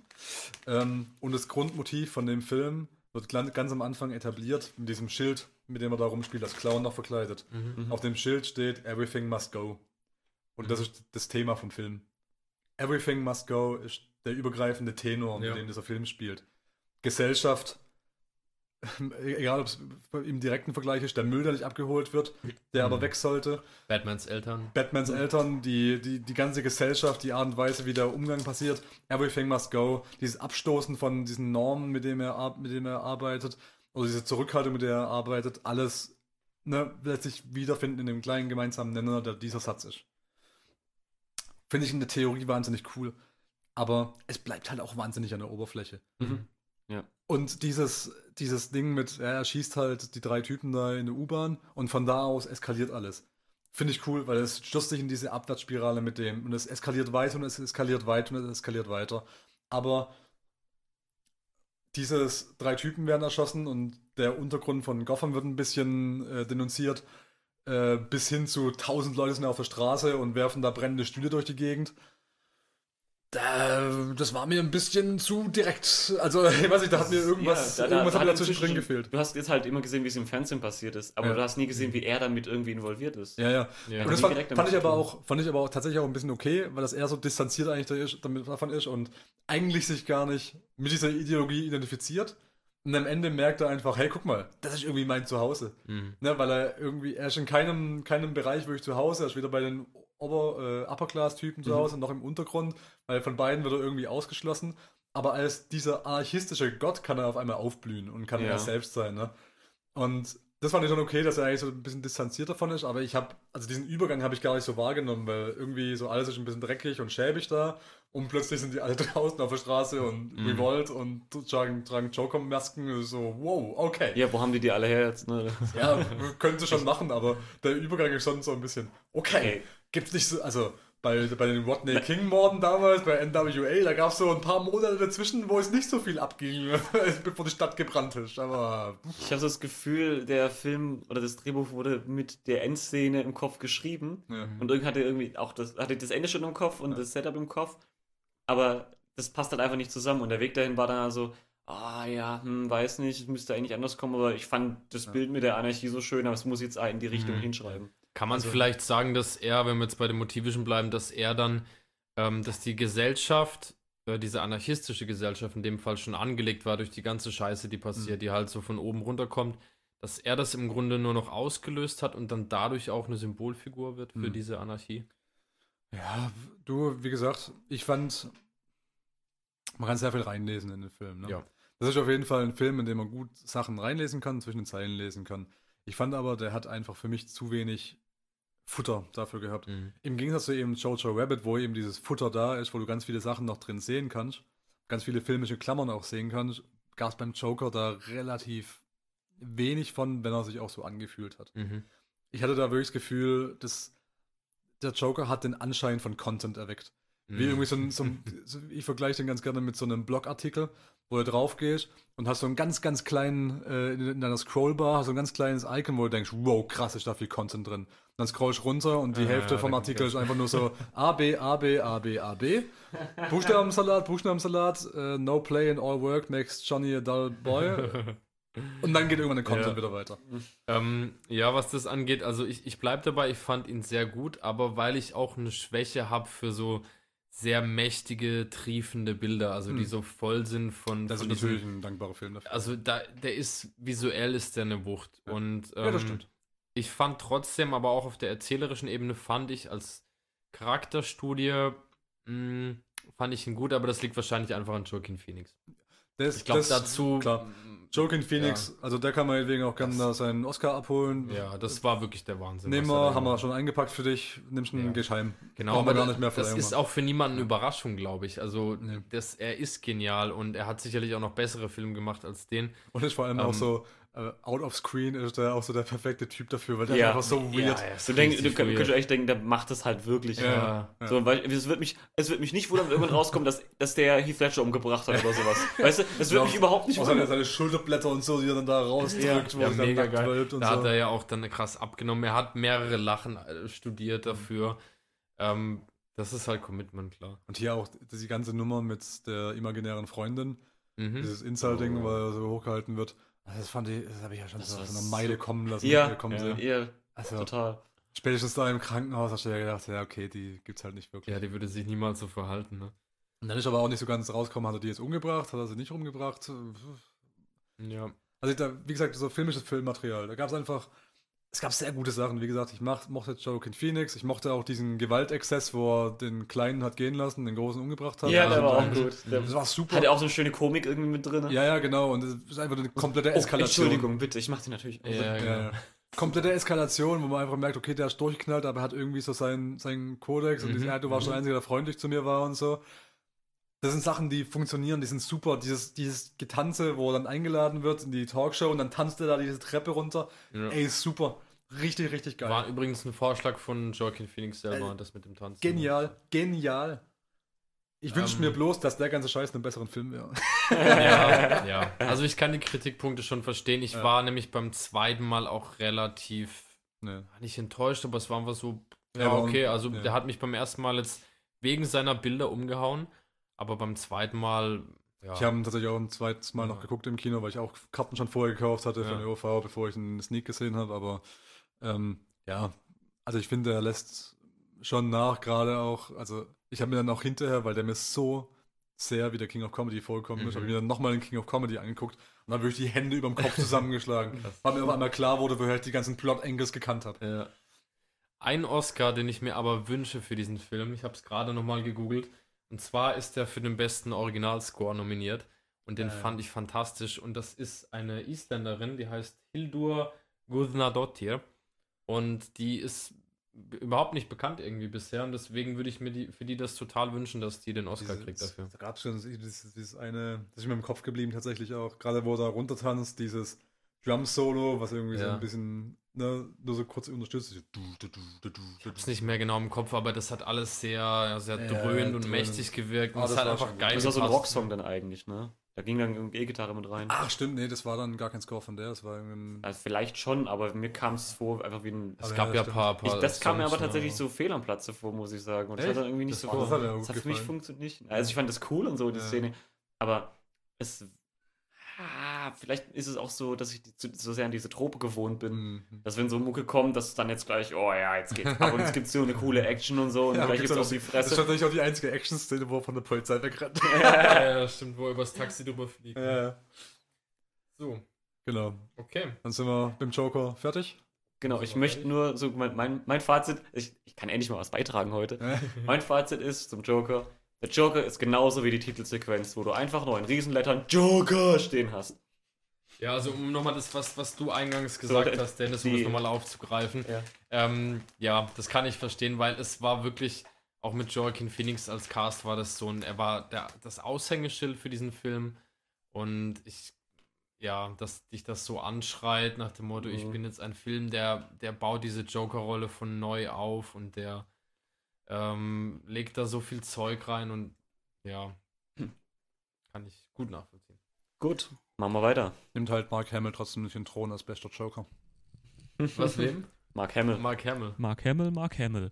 Kurzer Kommentar aus dem Off. Die Folge hat derbe Überlänge, weswegen wir das Ganze in zwei Teile packen mussten. Deswegen ist jetzt hier ein abruptes Ende. Den Rest findet ihr in der nächsten Folge.